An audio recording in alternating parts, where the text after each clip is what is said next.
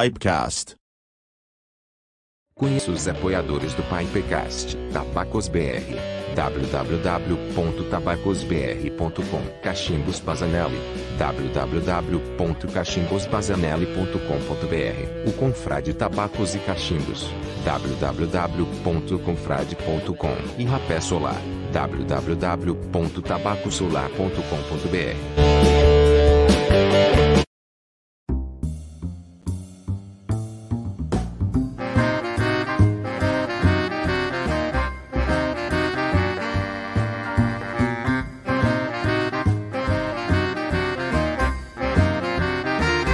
Pipecast. Boa noite, pessoal. Sejam todos bem-vindos a mais um episódio do Pipecast, episódio 21. 21. Eu sou o Vetrauer, estou fumando aqui num cachimbo Bazanelli de Briar. Né? Estou fumando. Deixa eu ver aqui. Hatrice Black Mallory. Um tabaquinho gostoso. E deixa eu ver aqui. O pessoal do chat já está comentando. Alexandre, de Cachimbo, Marquinhos, Marcinei, Luiz Graciano, Luciano, Tatiana, Max. Boa noite, pessoal. Tudo bem? e aí, Brian? Tudo bom? Boa noite, Trauê. Boa noite, pessoal que está assistindo a gente. Hoje eu vou fumar um charuto, né? Porque o assunto hoje é de charuto. Eu vou fumar esse Corum Torpedo aqui hoje, Ring 52, um charuto até que bacaninha, mesmo sendo folha picada, mas é um charuto bacana. E eu vi que o pessoal hoje está animado, né? O pessoal está conversando ali no chat e tal, muita gente chegando. Paulo Marcel, Luiz Cavalieri, Vinícius. Boa noite a todo mundo. E você, Maurício, o que, que você vai fumar hoje? Conta pra gente. Boa noite, caros confrades. Boa noite, chat. Boa noite, Traui. E boa noite, Brian. Eu vou fumar no Bazanelli de açoita, lindão, né? Linha Drácula. Ah, brincadeira, não, não é linha Drácula. Mas é. Tem essa piteirinha vermelha que eu acho bacana. E eu vou fumar um Hindhead Golf Club do Tabacos BR. Tá? Um dos meus favoritos do Tabacos BR. Mas estou traindo a causa, né? Porque hoje o assunto não é cachimbo. Hoje o assunto é charuto com uma pessoa especial, assim, uma coisa que nós já deveríamos ter feito há tempos, né? Termos do, hoje aqui uma convidada. Por favor, então, me ajudem a receber Ludmila, a dona charuteira. Seja bem-vinda, confreira. Obrigada, obrigada, obrigada pelo convite. Legal, legal. E vamos lá, né? Vamos começar. Se apresenta aí para a galera que tem bastante gente do mundo do cachimbo aqui. Uhum. Talvez tu tenha uma certa fama já né, na internet, vamos combinar. Mas talvez o não. pessoal não te conheça. Por favor, se apresente para o pessoal. Olha, fama é uma palavra muito forte, mas acho que conheço um pessoal. Bom, mas para quem não me conhece, meu nome é Ludmila, conhecida como Dona Charuteira. É um apelido carinhoso, desde que eu comecei a fumar charuto. É, eu moro nos Estados Unidos, né? É, mas amo tabaco nacional, fumo charuto já há nove anos, tento estudar um pouco sobre, tento conhecer novos charutos o tempo todo. E, e é isso. E gosto de dividir experiência, informações com o pessoal da internet. Esse meu perfil de, de charuto, específico para charuto, eu criei durante a pandemia, não tinha ele antes. Eu só usava meu perfil pessoal mas senti uma necessidade de criar um, um perfil focado para charuto, principalmente para não perder os lançamentos nacionais, porque eu realmente valorizo muito o tabaco nacional. E aí, estamos aí, né? Fazendo vídeo, mostrando as novidades, é isso. Legal. Então, tu já falou um pouquinho ali de como tu criou o canal, nós vamos nos aprofundar é, mais nisso. É, hoje tu tem o canal no YouTube e no Instagram também, né? Isso, eu tenho um canal no YouTube que está um pouquinho abandonado, mas ainda vou voltar. A... Porque, gente, fazer vídeo no YouTube dá muito trabalho. Vocês sabem, né? Vocês fazem, vocês sabem. Dá muito trabalho, e aí tem que editar. Então, às vezes, para fazer um vídeo de 10 minutos, é uma hora gravando. Então, dá um certo trabalho. Eu tenho ficado um pouco um pouco preguiçosa, para ser sincera. Então, eu tenho feito mais conteúdo no Instagram. O Instagram eu estou postando lá sempre. Sempre que eu compro uma caixa nova, um charuto novo, alguma coisa, faço algum drink novo, gosto de botar lá, gosto de botar a história do charuto, o blend. Então, ali tem conteúdo sempre. O Instagram é mais prático, né? Para nós é. influenciadores nós influenciadores, nossa, já me incluí, né? Mas tudo bem. Hum. É muito, é, é, muito mais prático. É muito mais prático, porque tu tá ali na hora, faz. O, o YouTube demanda um negócio, tu grava, pensar na edição antes de editar. Então tu tem que gravar mais ou menos como tu quer. Papá. É. Esses tempos eu fui pro encontro em Curitiba e do confrade aí, né?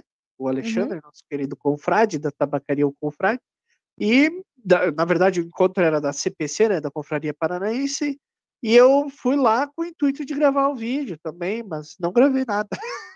Então, eu fui pro Recôncavo Baiano ano passado. Então, eu fui pro Recôncavo Baiano ano passado, fiz, gravei tanta coisa, mas tenho- eu tenho tanto material de todas as fábricas que eu visitei, mas até agora ainda não editei nada. Já, eu fui em novembro e ainda não, não editei, não postei nada. Realmente dá muito trabalho.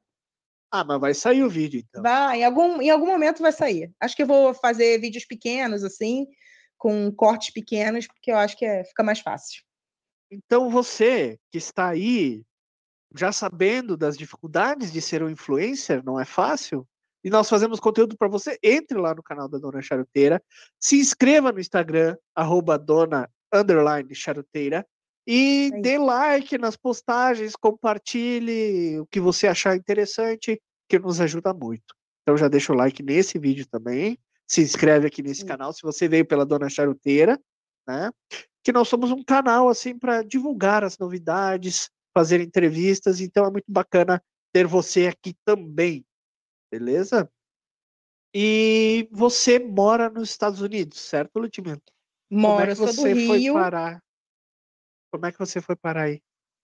Isso, eu sou do Rio, é, eu trabalho numa multinacional de tecnologia, e aí, há seis anos atrás, fui convidada para vir para cá. Fui transferida para cá, para Atlanta, e aí, desde então, estou aqui. E Legal. tem sido, tem sido uma experiência, uma experiência muito legal, assim, estou tendo contato com uma quantidade de tabaco que eu nunca tive, na verdade, né? Porque o, o mundo do charuto aqui nos Estados Unidos é, é infinito. Todo dia eu fumar um charuto diferente, não vou nunca acabar de fumar charuto aqui. Porque Sim. é muito, muito, assim. é, então tem sido bem interessante essa experiência. E você fumava antes, já fumava charuto antes de ir para os Estados Unidos. Sim, eu comecei a fumar charuto em 2013. Eu fui de férias. Meu marido é historiador. E aí eu fui de férias para Cuba, porque ele queria, porque queria ir para Cuba antes do Fidel morrer. Que ele falou, falava que depois que o Fidel morresse, tudo ia mudar. E aí a gente foi, planejou as nossas férias para lá, e a gente falou: bom, a gente está aqui, tem duas coisas que a gente precisa experimentar: um morrito e um charuto, já que a gente está aqui, né? E aí a gente foi numa, numa loja, né, numa tabacaria, é, e a gente pediu, eu cheguei lá e falei assim: eu quero ser o melhor charuto. Hoje eu sei que isso não existe, né? Não existe melhor charuto. Existe o charuto que é melhor para você, o que você mais gosta, o que eu mais gosto. Não tem tipo o melhor charuto. Mas ele me vendeu um coíba robusto. E aí a gente foi para a região de praia nos dias seguintes e a gente fumou lá. E eu fiquei completamente apaixonada. E desde então nunca mais parei de fumar charuto. Passei, aí voltei para o Brasil, depois das férias, comecei a visitar as tabacarias, comecei a querer conhecer um pouco mais o que, que tinha de tabaco nacional, que eu nem sabia que tabaco nacional era um tabaco famoso. E comecei a procurar sobre, experimentar e, aumentando a biblioteca sensorial. Ó, já aviso aos meus colegas de bancada que se vocês não me interromperem, eu não paro, tá bom? Ah, então, Então, peraí. aqui- Então, então peraí, agora eu vou te interromper, então, já que você Tá, falou pode me assim. interromper. Ah, muito obrigado. Ludmila, é, eu chamo de Ludmila ou Dona Charuteira? O que você quiser, pode ser Ludmilla, tá tudo certo. Tá bom, então. Ludmila, o que que você está fumando hoje? Então, eu tô fumando. Até caiu minha cinza agora. Mas eu tô fumando um Double Corona Santo Antônio da Daneman, que é um charuto nacional, que é o meu charuto nacional predileto. É lá do Recôncavo Baiano e é uma é uma empresa que é uma multinacional, mas que na verdade os charutos são vendidos só no Brasil, né? Eles são multinacional para cigarrilha, é, mas charuto long filler só no Brasil, então é considerado, apesar de ser uma multinacional, é considerado uma fábrica boutique porque a tiragem é menor, né? E são charutos de altíssima qualidade. Gosto muito, assim. Visitei a fábrica ano passado, tive o prazer de visitar a fábrica. Quem puder ir ao Recôncavo e visitar a Terra Daneman, é um passeio incrível, super recomendo. O pessoal recebe muito bem. Você vai lá, você pode plantar sua, sua árvore, você pode ver a plantação deles, de, de capa, é muito legal, muito legal. Ver fermentação, é muito legal. Vale a pena. Então, Que hoje estou prestigiando o tabaco nacional. Que legal. E você disse que estuda é, sobre, sobre charuto, né?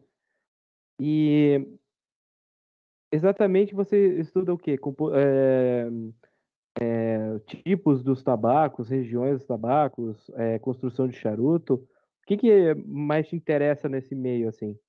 Então, durante muito tempo eu focava em construção do charuto, né? E você entender como o charuto é feito, para que você possa acender da melhor forma, que você possa cortar da melhor forma e tirar o melhor daquele momento que você está fumando charuto. Então, muito tempo foi isso: experimentar tipos de cortes diferentes, tipos de acendimentos diferentes, fazer várias experiências. É, tem gente que tem gente que critica um pouco o pessoal que faz experiência e tal, mas na verdade, se você não fizer experiência, você nunca vai saber o resultado, né? Então, é, acreditar no que os outros falam nem sempre é o mais indicado. O ideal é você fazer essa Já, experiência. já botou Nescau no, no charuto? Não, eu nunca coloquei, mas eu, eu, não, eu não recrimino quem faz, tá? Mas eu nunca coloquei. É, mas já, é, já vi gente que coloca em caixinhas com. É porque assim, existem.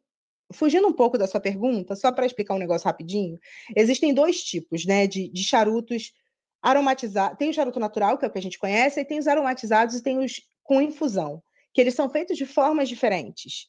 Né? Os charutos com infusão, eles são colocados dentro de um recipiente ou de um local onde tem um, um pote de algum produto, seja café, seja anis, qualquer coisa que você quer que aquele charuto absorva aquele aroma, porque o charuto é higroscópico, ele, é- ele absorve o aroma igual uma esponja. E aí você tem os, os charutos que são aromatizados. Esses aí, as fábricas pegam uma seringa com aquele aroma ali artificial, coloca dentro do charuto, ou então molha o charuto naquele aroma. Então, na verdade, você fazer isso em casa nada mais é do que algumas fábricas já fazem para você comprar pronto, entendeu? Então, eu, eu realmente não, não recrimino. Acho que é legal cada um fazer a experiência que, que tiver vontade. Muito bem. Mas aí, vou- voltando, desculpa, Opa, Não, voltando vai lá, sobre o negócio de estudar. Tem muita coisa ainda que eu ainda preciso estudar. Assim, eu não entendo muito de semente, eu não entendo muito de, de das partes do- da planta exatamente. Entendo um pouco disso e quero, claro, me aprofundar cada vez mais. É um mundo gigantesco, o mundo do tabaco é um mundo gigantesco, então sempre tem coisa para aprender, mas eu gosto de, de aprender um pouco das histórias das fábricas, um pouco né, do, do terroir e o que esperar daquela região. É isso que eu, que eu gosto de estudar. É, você falou do terroir. O que, que é o terroir, Ludmilla? Então, o terroir, quando a gente fala terroir, a gente pensa no solo, mas não é só o solo, né? Quando a gente fala terroir, é tudo aquilo que está em, em volta naquele meio ambiente, naquele ambiente que está sendo cultivado aquele tabaco. Então, é o clima, é o solo, é todas, todas as influências do ambiente, se o ambiente faz muito sol, se não faz, se chove muito, se não chove, tudo isso vai influenciar no solo e vai influenciar no sabor do tabaco. Então, tudo isso é terroir, esse, esse ambiente inteiro aonde essa planta é, é cultivada. E isso é para tudo, né? Isso é para o vinho, isso é para o charuto, para os tabacos de cachimbo. Terroir influencia em qualquer coisa que seja agrícola, eu acho. Entendi. E Fala- falando nessa questão aí do, do terroir, né? Uhum. é, é, deixa eu só, só entender. O- os maiores produtores de, de, de tabaco para charuto, é, eles ficam a- aonde? É, eles estão no Brasil, eles estão concentrados no Recôncavo Baiano. Então, fica mais ou menos as, é, as principais regiões ali ficam de uma hora e meia, duas horas de Salvador, no Recôncavo Baiano. E ali é onde tem o solo perfeito, o clima perfeito para cultivar o tabaco. Então, eu posso dizer que talvez 95% dos tabacos utilizados para charuto saem dali. E as principais fábricas brasileiras estão ali também. Então, você tem a Daneman ali, você tem Menendez Amerino, você tem é, Leite Alves, Monte Pascoal, Bucaneiros. As principais fábricas estão ali. Entendi. A nível mundial, é Cuba e América Central, acredito eu. É o que a gente Olha- sempre ouve falar. Cubanos e off-Cuba. Off-Cuba é Nicarágua, é República Honduras, Dominicana, República Honduras, Dominicana, México, Peru, é. Costa Rica, todos esses países. Equador. Equador, você tem até a Indonésia, que também, também fabrica, é, também produz tabaco. Mas, na verdade, o Brasil é o maior exportador de tabaco, né? Que tem. É, o, o tabaco brasileiro é muito, muito valorizado no mundo inteiro. Só a gente que não valoriza. Mas é um, é um tabaco que é valorizado no mundo inteiro. Então, a gente. é, eu, não, eu não sei se nós somos o número um, sim, o maior exportador. Eu acredito que sim. Mas se não somos o primeiro, somos o segundo país maior exportação de tabaco, com certeza. A gente tem, tem lá folha de tabaco, pé de tabaco no Brasil da República, junto do, do, do pé de café. Então, só, só mostra que, na verdade, é, um, é algo que a gente cultiva há muitos e muitos anos e é uma commodity muito valorizada para a gente. E existem é, charu, é, marcas de, de charuto é, europeias né? E ele, eles fazem é, os charutos é, na América Central? Ou... Muito, muitos sim, muitos sim. Você tem os charutos toscano, que são feitos na Itália mesmo. Esses são feitos na Itália. É, é um processo produtivo completamente diferente de qualquer outro de qualquer outra produção de, de charuto, né? O charuto toscano, ele é defumado, ele tem um tabaco defumado, ele não precisa ficar no umidor, ele sequer pode ficar junto com outros charutos, porque ele passa o cheiro, o cheiro dele é muito forte. É um charuto que você pode cortar no meio, que não desenrola. É um charuto que você pode começar a fumar se você não tiver se não quiser mais fumar, você acende no dia seguinte e o charuto não estragou. Então, é um charuto completamente fora da regra de tudo que você conhece sobre charuto. Né? E ele é fabricado na, na Itália. Se eu não me engano, são hoje duas fábricas na Itália que fabricam o toscano, mas são tipo 220 fazendas que plantam é, o tabaco que, que faz o toscano, é, que é o tabaco Kentucky, que saiu aqui dos Estados Unidos. Né? É uma folha enorme, é, e aí esse tabaco é o tabaco que é usado para fazer esses, esses charutos toscanos que são defumados. Fora isso, eu não, eu não sei exatamente que países da Europa que fabricam charutos, mas eu sei que existem marcas europeias que pegam charuto do, ali do, da, da América Central e, e vendem como uma marca local, ainda que seja feita na Nicarágua, entendeu? Por exemplo, Entendi. aqui nos Estados Unidos tem uma, tem uma marca que chama Tele Cigars, por exemplo, que é uma, é uma marca aqui de Atlanta, que os charutos são todos nicaragüenses. Então, a origem do charuto é Nicarágua, mas a origem da marca é americana. Se é que dá para entender mais ou menos. Uhum. Sim, Não, sim. Eu, eu pergunto por quê. Porque tem uma marca é, que faz é, tabacos para cachimbo que é, que é a Davidoff, né? E eles também vendem charutos, né? Eu não sei como é que funciona a marca deles. Né? É, a Davidoff, a fábrica da Davidoff fica na República Dominicana, né? Então, é, a fábrica deles é na República Dominicana, eles importam tabaco do mundo inteiro. E você tem no, no blend da Davidoff, você vai ter você vai ter folhas de Costa Rica, você vai ter muitas folhas aqui do é, aí do Brasil aqui, olha eu, aí do Brasil, você tem folhas da Nicarágua, da República Dominicana, Honduras, México. Então, na verdade, o blend vai ser vão ser os mais diversificados possíveis, mas a fábrica deles fica na República Dominicana. Inclusive, é uma, é uma fábrica aberta à visitação também. Tem o Festival para Cigar, né, que acontece na República Dominicana uma vez por ano, acho que é em fevereiro, se eu não me engano, que uma das, das fábricas que você pode visitar é a Davidoff. Nunca fui, mas está na lista. Entendi. É, falando nessa questão aí de que você está nos Estados Unidos, né? Nos Estados Unidos, é, você já teve contato com, é, vai, com, é, alguma, algum tipo de confraria aí que o pessoal se encontra, para fumar charuto na, na tabacaria ou algum café, alguma coisa? É, aqui, aqui em Atlanta, especificamente, tem alguns lounges de charuto. Aqui, eu, eu, cheguei a comentar com vocês, né? Aqui, aqui na Geórgia é a maior concentração de tabacaria dos Estados Unidos. Tem muita tabacaria aqui. Não sei se nesse número entram as lojas que vendem narguilé, que vendem vape e tal, mas é a maior concentração de tabacaria. Lounge de charuto já não tem tantos assim, mas tem uns muito muito frequentados, principalmente no centro de Atlanta, numa cidade vizinha que chama Kennesaw, tem também. Então, é, o pessoal vai muito dia de jogo para assistir jogo, fumando charuto, todo mundo junto, principalmente futebol americano, basquete, que é o que a galera que gosta. É, então, o pessoal vai muito dia de jogo para assistir eu gosto muito de um lounge que tem perto da minha casa, que é esse, que é esse em Kennesaw, que é muito bom. Aí tem música ao vivo, sempre as mesmas pessoas frequentando, você acaba conhecendo as pessoas, mas eu não faço parte de nenhuma confraria e, para ser sincero, não sei nem se tem. E tem muitos eventos que essa marca TL Cigars, que é uma marca daqui, faz quando eles lançam um novo blend, quando eles lançam um, um novo, uma nova bitola de charuto, eles fazem, costumam fazer um evento em alguma cervejaria daqui, aí vai um monte de gente, geralmente você vê as mesmas pessoas, né? Que acabam frequentando esses, esses eventos. Mas confraria mesmo aqui, eu não conheço nenhuma, não. É, perguntando mais sobre as tabacarias dos Estados Unidos. Uhum. Qual, qual que é a diferença da tabacaria dos Estados Unidos e a tabacaria do Brasil? Tirando, lógico, a quantidade de variedade de, de charutos, coisa de cachimbo e tal.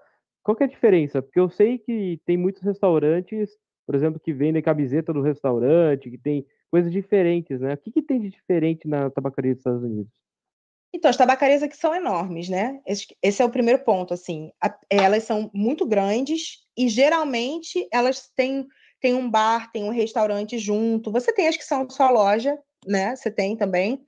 Mas muitas você tem um bar, um restaurante. No Rio de Janeiro, por exemplo, quando você vai a uma tabacaria no Rio, são poucas as, taba- as tabacarias que têm um cardápio de comida, que tem um cardápio de drinks. Geralmente tem um, um expresso, uma cerveja, uma dose de uísque, mas não tem um cardápio de drinks, Um de comida. amendoim. E aqui, é, tipo isso. Aqui, isso é muito comum. Você ir, tipo, domingo, você vai para um brunch, você come lá, e aí você fica e fuma um charuto, toma um drink, toma uma cerveja artesanal. Você é, é- esses ambientes eles são um pouco mais gourmetizados, digamos assim. Você entendeu? Você não precisa, tipo, ah, vou sair para almoçar com a minha família para depois ir fumar um charuto num lugar. Lá você consegue fazer tudo no mesmo lugar, fora o tamanho, né? Que aqui Uhum. nos Estados Unidos, americano não tem muita noção, né, do que, que é um tam... de espaço, né? Noção é um pouco distorcida de espaço. É, já entrando nesse assunto e cortando um pouco o Trau, eu também não precisava dominar o negócio, né, Trau? Eu tava brincando. Cara, É, a cultura do americano pro tabaco é uma coisa louca, né? É uma, é uma doideira, assim, comparando com qualquer parte do mundo. Sei lá, na Europa se tem uma cultura forte do tabaco lá, mas todo mundo me Mais parece cigarro, mais, né? come- mais comedido. Né? É, eu acho que na Europa é mais cigarro, né? Do que. Acho que, assim, fuma muito É. charuto, mas acho que a- o cigarro acho que ainda dá uma Sim. predomina, não sei. É, mas assim, eu conheço europeus que fumam, né, e, e têm a sua coleção de charutos, a sua coleção de tabacos de cachimbo. Agora, eu vejo uns americanos que os caras têm mais charuto para fumar em 10 vidas. Os caras não vão ter vida suficiente para fumar todos os charutos que tem. Eu não quero É. falar muito sobre quantidade de charuto, não. Quantos umidores você tem, dona charuteira? Olha, hoje, hoje eu tenho uma adega e dois umidores externos, porque não cabe tudo na adega. Eu devo ter uma média de uns, uns 500, 500 e poucos charutos em casa. Ah. Mas eu 500 entendo o que você está charutos- falando. Dura o quê? Uns seis meses? O problema é que eu não paro de comprar, né? Porque parte do hobby também é comprar. Ah, não, então mas não- isso faz. Fuma um, compra três. Fuma um, compra três. Essa é a média. E aqui, gente, vocês não estão entendendo. Sabe essas revistinhas que você recebe com as, as promoções do mercado? O jornalzinho? Aqui eu recebo com as promoções das tabacarias. Então, de 15 em 15 dias, eu recebo uma revista mesmo, revista grossa, quase uma revista caras, cheia de promoção. Então, você acaba assim, aí, aí vem, tipo, 10 Alec Bradley por 20 dólares. Aí, É, aquela- é a revistinha da Natura, né? Não É, é, da tipo- Natura, é Tipo isso, aí é muita, é muito cupom. Aqui tem essa cultura, a cultura, a cultura de consumo dos Estados Unidos é um negócio muito forte, né? sim. Então você tem muito isso dos cupons. Aí às vezes você, ah, se você gastar tanto, você tem não sei quanto de desconto. Aí às vezes é mais, eu falo isso muito para as minhas amigas. Às vezes você quer comprar um negócio, mas você comprar 10 é mais barato que comprar um. É muito louco. Isso é muito louco aqui. Esse, esse meu isqueiro aqui, não, por e- exemplo. E, só explicando, não é que seja mais barato por unidade, é mais barato no valor total, né? Às vezes sim, mas esse, ó, esse meu isqueiro aqui, eu queria comprar ele porque ele, tipo, ele não precisa ficar enchendo toda hora, porque ele é enorme. E aí eu fui procurar na Amazon. E aí esse, esse isqueiro custava tipo 15 dólares a unidade, ou eu pagava 12 por 4. Comprei quatro. Não vou jogar Claro. dinheiro no lixo. Comprei quatro. Não preciso de quatro, mas comprei quatro. Então aqui essa cultura é muito louca, isso aqui. Muito, muito louco. Então tu, tu, tu atribuiria essa cultura, é, é, essa questão à cultura dos americanos?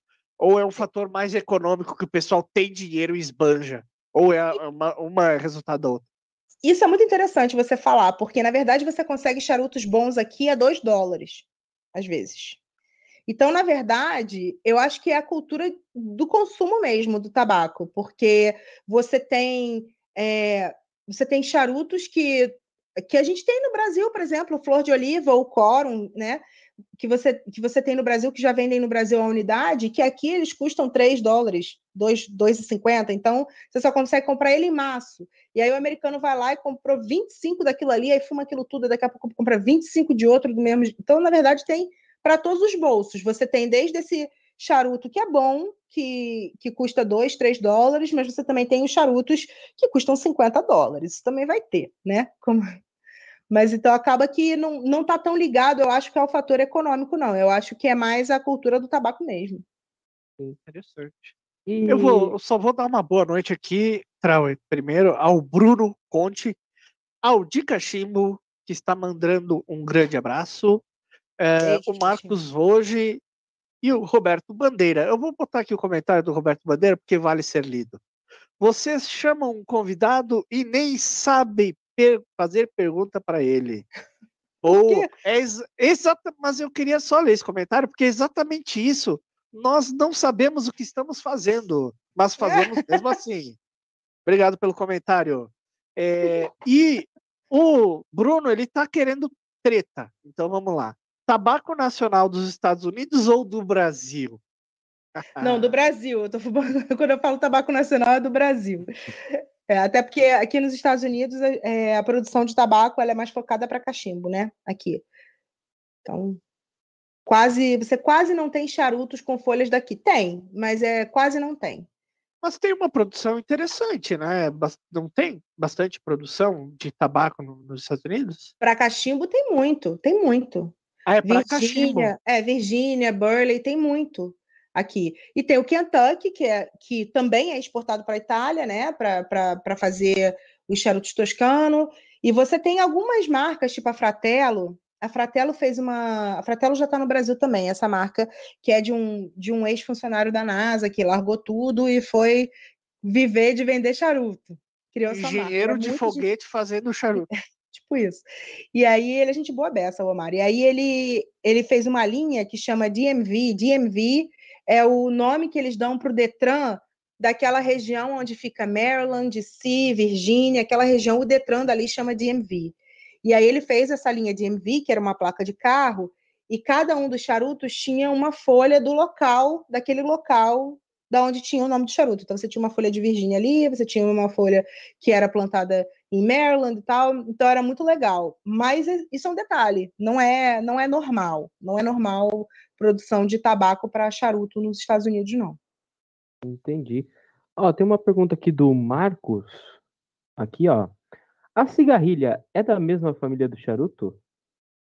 Não. não? Vou, vou, vou explicar.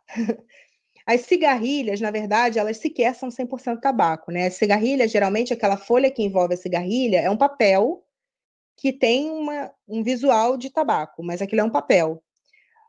O que é da mesma família do charuto são os puritos, que aí você tem 100% tabaco, inclusive na capa, é, geralmente de fumo picado, mas também existem puritos de, de, de folha inteira, né? Isso vai depender da marca. Esses são primos dos charutos. As cigarrilhas são primos dos titãs. Titã é charuto ou não é charuto? Não, não. Não, titã é, é, papel. Aquilo que vai em volta do titã é papel. Aquilo não é charuto. Não é 100% tabaco, não é charuto. É, então. Se você, e se você fuma titã e tá vendo essa live, é, não essa live não é para você. É... Ah, não, brincadeira, brincadeira. Não, brincadeira. Essa live gente, é ó, não, não, fique com raiva. Pode fumar, pode fumar. Cada um fuma o que quiser, gente. Eu, eu fumei, eu fumei titã uma vez. Geralmente as pessoas começam com titã, mas como eu falei para vocês, eu comecei com coíba robusto, né? O meu nível foi um pouco mais acima. Mas é, quando aí a sobrinha do meu, do meu marido ganhou um titã e ela falou assim: "Ah, minha tia, minha tia fuma, vou dar para ela". Ela me deu.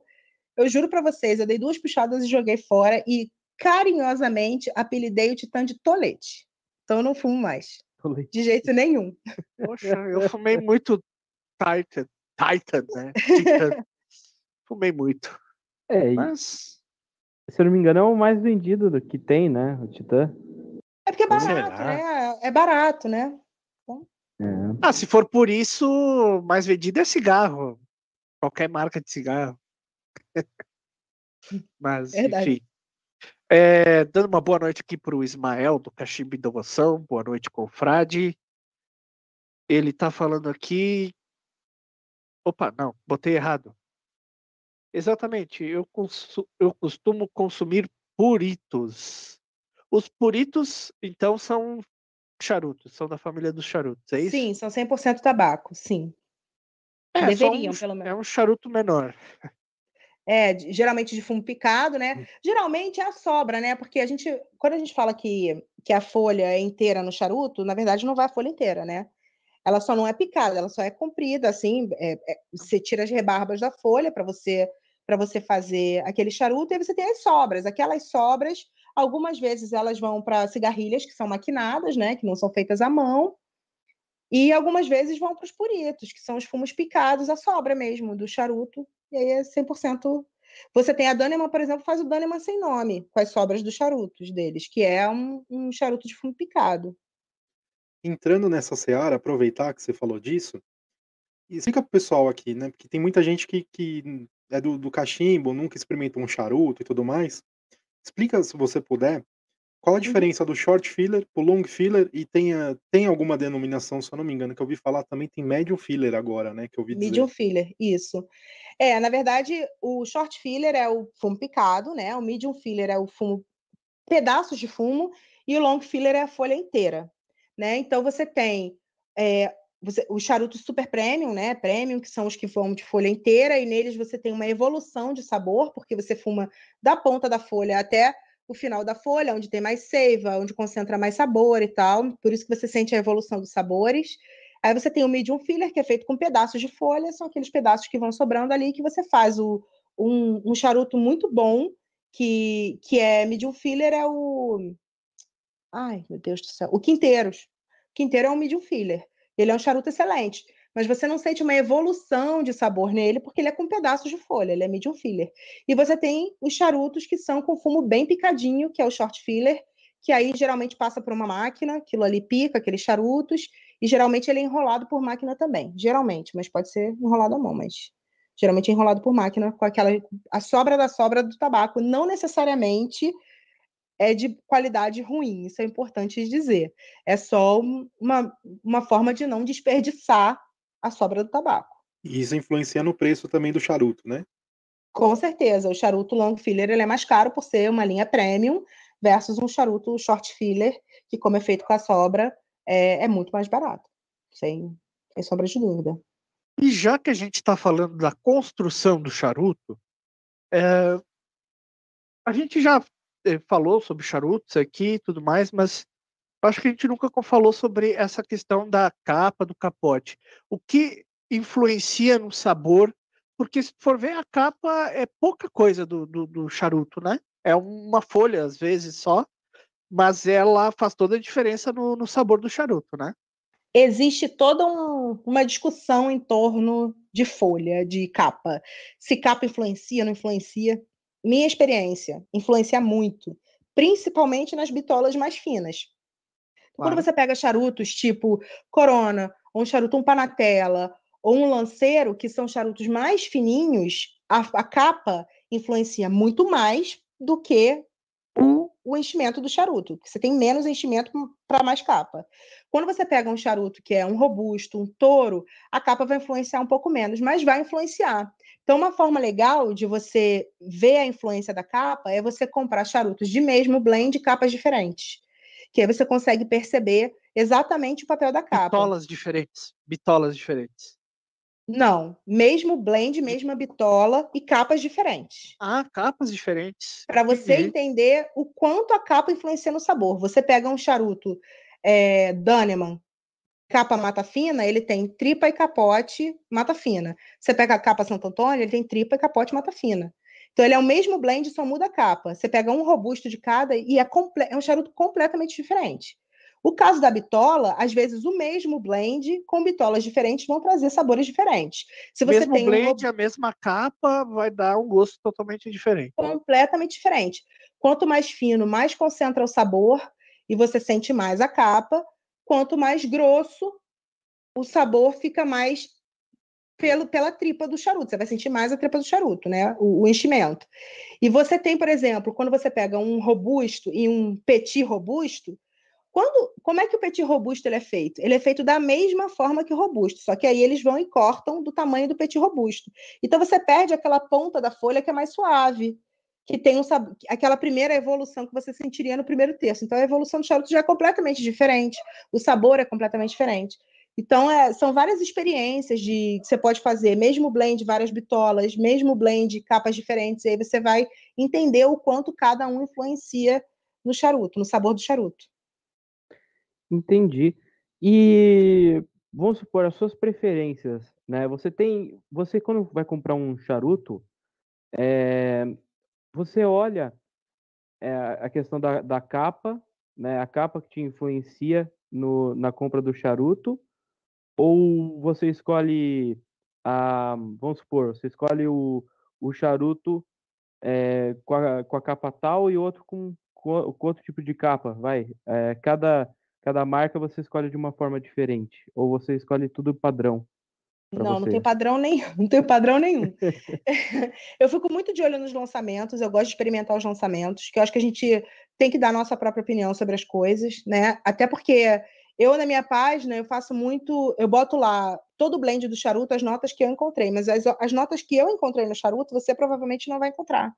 A gente tem bibliotecas sensoriais diferentes, experiências de, de coisas que a gente cheirou e comeu ao longo da vida completamente diferentes, a gente vai ter percepções diferentes também nas notas do charuto. Então é sempre legal cada um experimentar. Eu fico muito de olho nos lançamentos. É, as marcas que eu conheço, quando lançam alguma coisa, eu geralmente compro para experimentar. As marcas que eu não conheço, geralmente eu me deixo levar pela capa, pela construção, se a construção estiver bonita, e às vezes até pela anilha, para ser honesta tipo, comprando livro pela capa, total. Já fiz isso.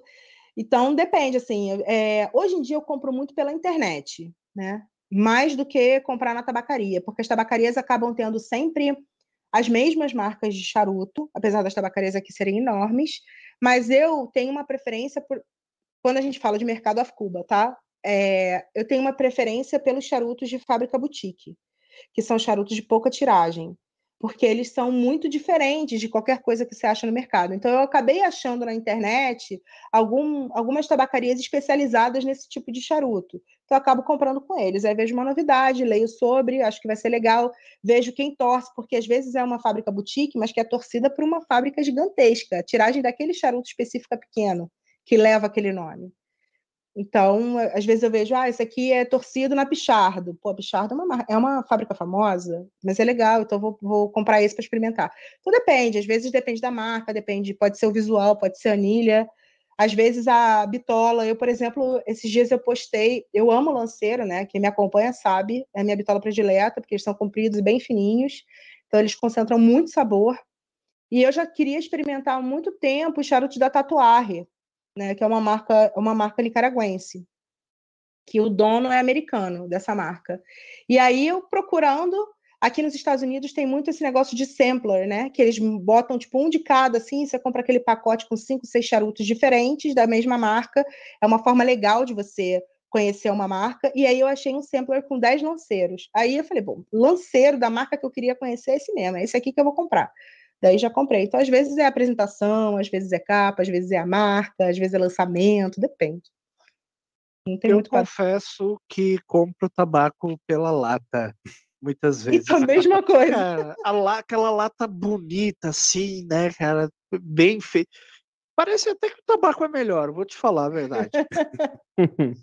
Não, quando a coisa é bonita, quando a coisa é bonita. É que nem um livro bem editado, bem, bem diagramado, dá um prazer de ler. Às vezes não é o melhor livro, mas né, pela capa Sim. tu acaba comprando. É bem interessante isso. E aqui nos Estados Unidos, como essa, esse mercado de tabaco ele é muito competitivo, né? São muitas marcas que estão aqui. A apresentação é um negócio atenção. de louco, assim. As anilhas são lindas, as caixas são maravilhosas, os acessórios. Você quer comprar tudo. Você quer comprar o cinzeiro, o cortador, a caixa, o midor, você quer comprar tudo da marca. Falando em Eu- acessórios. quer. Falando em acessórios. A dona charuteira gosta de acessórios de, de charuto? Eu sou a louca dos acessórios. Eu não paro de comprar acessório um minuto. Eu não posso ver uma coisa diferente. E assim, também a gente tem que pensar na minha realidade um pouco, né? Eu estou nos Estados Unidos, então aqui é tudo muito mais barato e tem uma gama de opções muito maior também. Então aqui eu acabo comprando muito, muito, muito, muito acessório. Mas de tudo, é cinzeiro, é cortador, é até palitinho para fumar até o final o charuto. Tudo que você possa imaginar de acessório tem aqui na minha casa. Eu Ah, amo. tem, tem isso de, de palitinha para fumar. o- Pô, Eu geralmente uso aquela Gina, né? Aquele palitinho O famoso palito de dente, né, Maurício? famoso Esse palitinho de dente. Esse aqui é até uma moça aqui de Atlanta que faz, que é um palitinho, tá vendo? Ah, todo tem aqui, interessante. Essa aqui é minha logo antiga, que eu mudei agora há pouco tempo. Mas aí, Sim. quando o charuto chega no final, eu gosto de fumar, eu não desperdiço tabaco, tá, gente? Vai ter gente que vai falar assim: ah, mas tá fumando, tá furando o charuto, tá estragando o charuto, não sei o quê. Ou é isso ou eu jogo fora, porque eu não consigo mais segurar o charuto. Então, eu não, não desperdiço tabaco. Aí você fura ele aqui e fuma ele até o finalzinho, sem se queimar. Então, Essa eu aqui é uso muito. Tem um acessório que você fez de um vídeo que esse vídeo que, que, que eu falei, não, eu vou, eu vou trazer ela para o podcast para ela explicar sobre, sobre isso aí para o pessoal, né? Que é a respeito deste acessório aqui, ó. Do. Zipo. Ah, eu fiz um vídeo. Exatamente. Você fez um vídeo, né? falando Polêmico esse do. vídeo. É, esse vídeo foi polêmico. Né? Explica aí o, o Zipo para fumar o charuto. Não sei se você também usou o Zipo para fumar cachimbo também, que eu sei que você fuma um pouco, né? É, É. Eu tenho aí? dele também, mas não- não tô achando aqui. Bom, então, tudo começou. Eu fiz um post que eu comprei. Eu tinha comprado esse Zipo aqui, que eu amo. Eu tinha comprado esse Zipo. E aí, eh, alguém tinha me perguntado sobre usar Zipo para acender charuto, e eu falei que eu não fazia isso, porque dava gosto no charuto. E aí, um, um revendedor de Zipo no Brasil foi lá na minha página me dar um esculacho, me desafiar a fumar as cegas, o charuto que foi a, que usou o zipo, que não usou, que isso era balela e tal. E aí eu falei, cara, eu vou respirar fundo, porque eu não bato boca na internet, gente, não, não tem esse tempo de vida, sabe, para desperdiçar batendo boca na internet. E aí me- eu me propus um desafio que foi é, fumar charutos durante uma semana, alguns, né, não todos, acendendo com zipo. E eu realmente achei que o, que o sabor fica muito presente. Vai ficar até o final do charuto? Não, não vai ficar, mas o primeiro terço do charuto, para mim, é o mais agradável de todos. Eu vou perder ele com sabor de zipo? Para mim, não faz sentido. E aí eu fui pesquisar sobre, e a Zipo tinha lançado esse insert, que é um insert de butano. Acho que ele está sem gás, na verdade. Ah, não, não tá não, aqui. Ó. Que é um insert de butano, tem de uma e duas chamas, que aí você pode continuar tendo seu zipo sem problema nenhum, acendendo o seu charuto, sem trazer sabor, sem problema nenhum, e tá tudo certo, tem para todos os E- gostos. E o representante da Zipo não vai perder a comissão, vai continuar Não vai, vai continuar. Tem mais um produto para ele vender, porque você compra o zipo, aí você tem que comprar um insert separado, é mais um produto para ele É, vender. Então eu Exatamente. fiz, é, eu fiz esse vídeo para mostrar mesmo a história da marca, porque a Zipo já vinha há um tempo tentando lançar alguma coisa para o mundo do charuto. Tentou duas vezes, não conseguiu. E aí acabou vendo que tinham umas marcas genéricas fazendo para encaixar nesse sleeve deles, né, nessa capinha. E aí lançou de uma e duas chamas e é um sucesso de vendas. Sim. Deu super É, certo. É, não, eu, eu lembro que o, que o Zipo, ele, ele, antes de fazer esse insert, ele tentou, ele fez um, um formato diferente, né? que Era o não Blue. É, o Blue, né? Ele, Era ele o Blue por causa da não- chama azul. É, é. E não pegou por causa que ele era muito diferente do tradicional, né? E o pessoal gosta do apelo, né? Do, do visual do É, negócio. assim, eu. Meu, meu primeiro Zipo eu comprei, eu sequer fumava nada. Eu comprei porque eu achei lindo, é um de caveira mexicana, eu achei lindo, comprei. E eu falei, não posso usar esse, esse Zipo para acender charuto. Então, Agora posso, né? Agora pode. E é também um, um- mais um bem de consumo de acessórios, né? Porque Nossa Zippo Senhora. Tem um monte de coisa, né, pra, pra comprar, né? Aí é nostálgico, né? Porque aí tem o seu avô que tinha um Zippo, seu pai que tinha um Zippo, seu primo, e aí você tem aquele Zippo, às vezes, há 60 anos na família. Então, é, acaba sendo muito nostálgico, é muito legal. O Zippo já participou de duas guerras mundiais, né? E assim vai. Aqui o Cigar and Whiskey chegou, disse que chegou atrasado, mas está na área, a- acompanhando a diva dos charutos. Ah, Charuto. o Eliezer. Beijo, Eliezer. Grande Eliezer. E o pessoal aqui está comentando, eh, deixa eu ver uma pergunta interessante aqui, ó. O Ventano King perguntando, Dona Charuteira, na sua opinião, qual o charuto com melhor custo-benefício no mercado americano? Na minha opinião, é o Oliva 5. V. É, é série V. É, mesmo. Oliva V, desculpa. Não, tudo bem. Se for cinco também, a vida inteira falei V. Não sei, nunca, nunca vi os donos da marca falando. É, o Oliva realmente tem custo-benefício muito bom, mas eu acho que melhor do que, os custos do que o custo-benefício do Oliva, na minha opinião, são os charutos da Maifada. Você tem o Flor de las Antilhas, por exemplo, você consegue comprar ele por 8 dólares e é um charutaço muito bom, muito, muito bom. Então, para mim, é um bom custo-benefício também. My Father, Oliva é sensacional. É, Perdomo tem um custo-benefício muito bom também. Tem charutos muito bons da Perdomo, às vezes por 9, 10 dólares, charutos envelhecidos. Então, são, são três marcas assim que me vem à cabeça que eu acho que vale muito a pena. Acho que vale muito mais a pena do que Gurkha, que eu acho que Gurkha tem mais nome do que sabor. Acho que Alec Bradley tem mais nome do que sabor também. Então, eu acho que esses três são, são boas marcas assim de custo-benefício, mas a My Father ainda é minha predileta dessas três. Aproveitando a pergunta. Vai vir algum representante aí dos caras comentar. É, aproveitando a pergunta do Ventana King, é, arrumando a pergunta dele, no caso, né? O que, que seria para o mercado brasileiro que você recomendaria? O que, que tem aqui no mercado brasileiro que seria bacana? Melhor custo-benefício. De charuto nacional, você diz? Isso, isso. Ó, de charuto nacional, os charutos da Leite Alves são charutos muito bons, com excelente tabaco, excelente construção e um preço excelente também. As pessoas falam da Daneman que ela é cara, mas a Daneman tem um, um processo de produção que é diferenciado, então eu particularmente acho que é um bom custo-benefício também. Mas quando a gente fala de charutos um pouco mais baratos, né? Os charutos da Leite Alves são sensacionais, os Le Cigar, que é a mesma fábrica da Leite Alves, sensacionais também. É, e os, os da Menendez, você tem o Dona Flor Seleção, que é um custo-benefício muito bom. Você tem o Dona Flor Pirâmide, que é um charuto excelente. Não sei se vocês já experimentaram, é muito, muito bom. Nem, nem se fala tanto desse charuto, mas ele é um charuto diferenciado. Então, eu acho que essas marcas aí são, são marcas que vale a pena dar uma olhada. Agora, se você quiser economizar dinheiro mesmo, com um charuto muito bom, Leite Alves, sem dúvida charutos aí que você vai comprar por 20 e muitos reais, 30 e poucos, e que não, não vai te dar problema de construção, não vai te dar problema de, de charuto travado, nada disso. São charutos muito bem feitos. E você fuma alguma coisa de short filler ou só fuma long filler?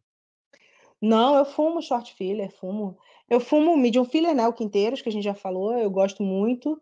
É, short eu fumo muito purito, cara, muito, porque eu geralmente não fumo mais de um charuto por dia. Às vezes eu acabei de fumar um charuto, quero fumar mais alguma coisa, eu fumo um purito, que é, que é short filler. É, o short filler da Leite Alves é muito bom.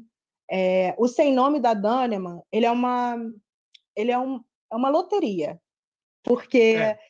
ele é uma loteria. E isso o próprio Geraldo da Daneman já falou em live comigo, porque como é a sobra de todos os tabacos que eles têm, pode ser sobra do charuto premium, pode ser so- sobra da, cigar- da cigarrilha maquinada, entendeu?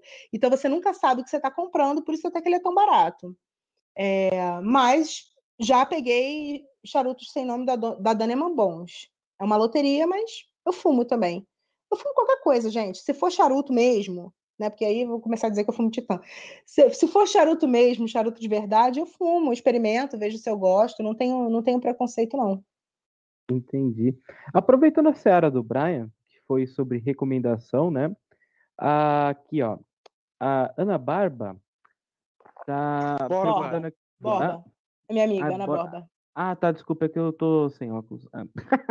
É, qual tipo de charuto é, a dona charuteira recomenda para iniciantes? Cara, isso é uma pergunta muito boa, na verdade, porque as pessoas têm uma tendência a achar que os charutos menores são mais fáceis de fumar, mas na verdade eles são mais difíceis de fumar. Lembra que eu falei da, da concentração do sabor nos charutos mais fininhos? Então, por exemplo, você tem o Panatela da Daneman, aquele charuto é uma porrada. Já meu marido passou mal com aquele charuto. Já eu já passei mal com aquele charuto também. Se você não tem que respeitar, tem que fumar o charuto com calma, tem que estar bem alimentado. Então, na verdade, as pessoas falam assim: ah, começa com panatelinha, começa com um purito. Tem purito que é forte também. Começa com o toscano. pois é, o toscano também é forte. A minha recomendação para quem está começando é sempre o robusto. Você vai, aquela é a bitola mais vendida do mundo. Vai lá, procura um robusto, de preferência mais suave. Pergunta lá o cara da tabacaria, fala: olha, eu quero um charuto suave. Compra um charuto suave, robusto, esteja bem alimentado, esteja bem hidratado. E a dica que não pode faltar: todo charuteiro tem que ter azeitona na geladeira. Azeitona salva a vida do charuteiro. Começou azeitona. a passar mal. Azeitona, tô falando sério. Começou a passar mal, começou a sentir aquele enjoo, aquele calafrio que às vezes dá quando você vai começar a passar mal do charuto, a azeitona resolve. Ah, isso aí vai salvar a pele de muita gente. Inclusive do. Trauer, né, Trauer? Ah, com certeza. A minha, a sua, sério? do Maurício. É porque é, você nunca geralmente tive a pressão... Ao vivo. Não. ah, tá bom. É porque então. geralmente a pressão cai, né? E, e, e, azeitona tem muito sal, né? A aguinha da azeitona salmoura, sei lá, tem muito sal, então ajuda. Então, para quem estiver ficando enjoado, tá fumando, tá ficando enjoado, tá começando a suar frio, batata, azeitona, não pode faltar na geladeira. Adoro azeitona e adoro charutos, então vai ser uma boa combinação. Certo. É, eu tive um Nick Kick fumando Camacho. É, Normal barrel, barrel aged. Uhum. Aquele lá, rapaz.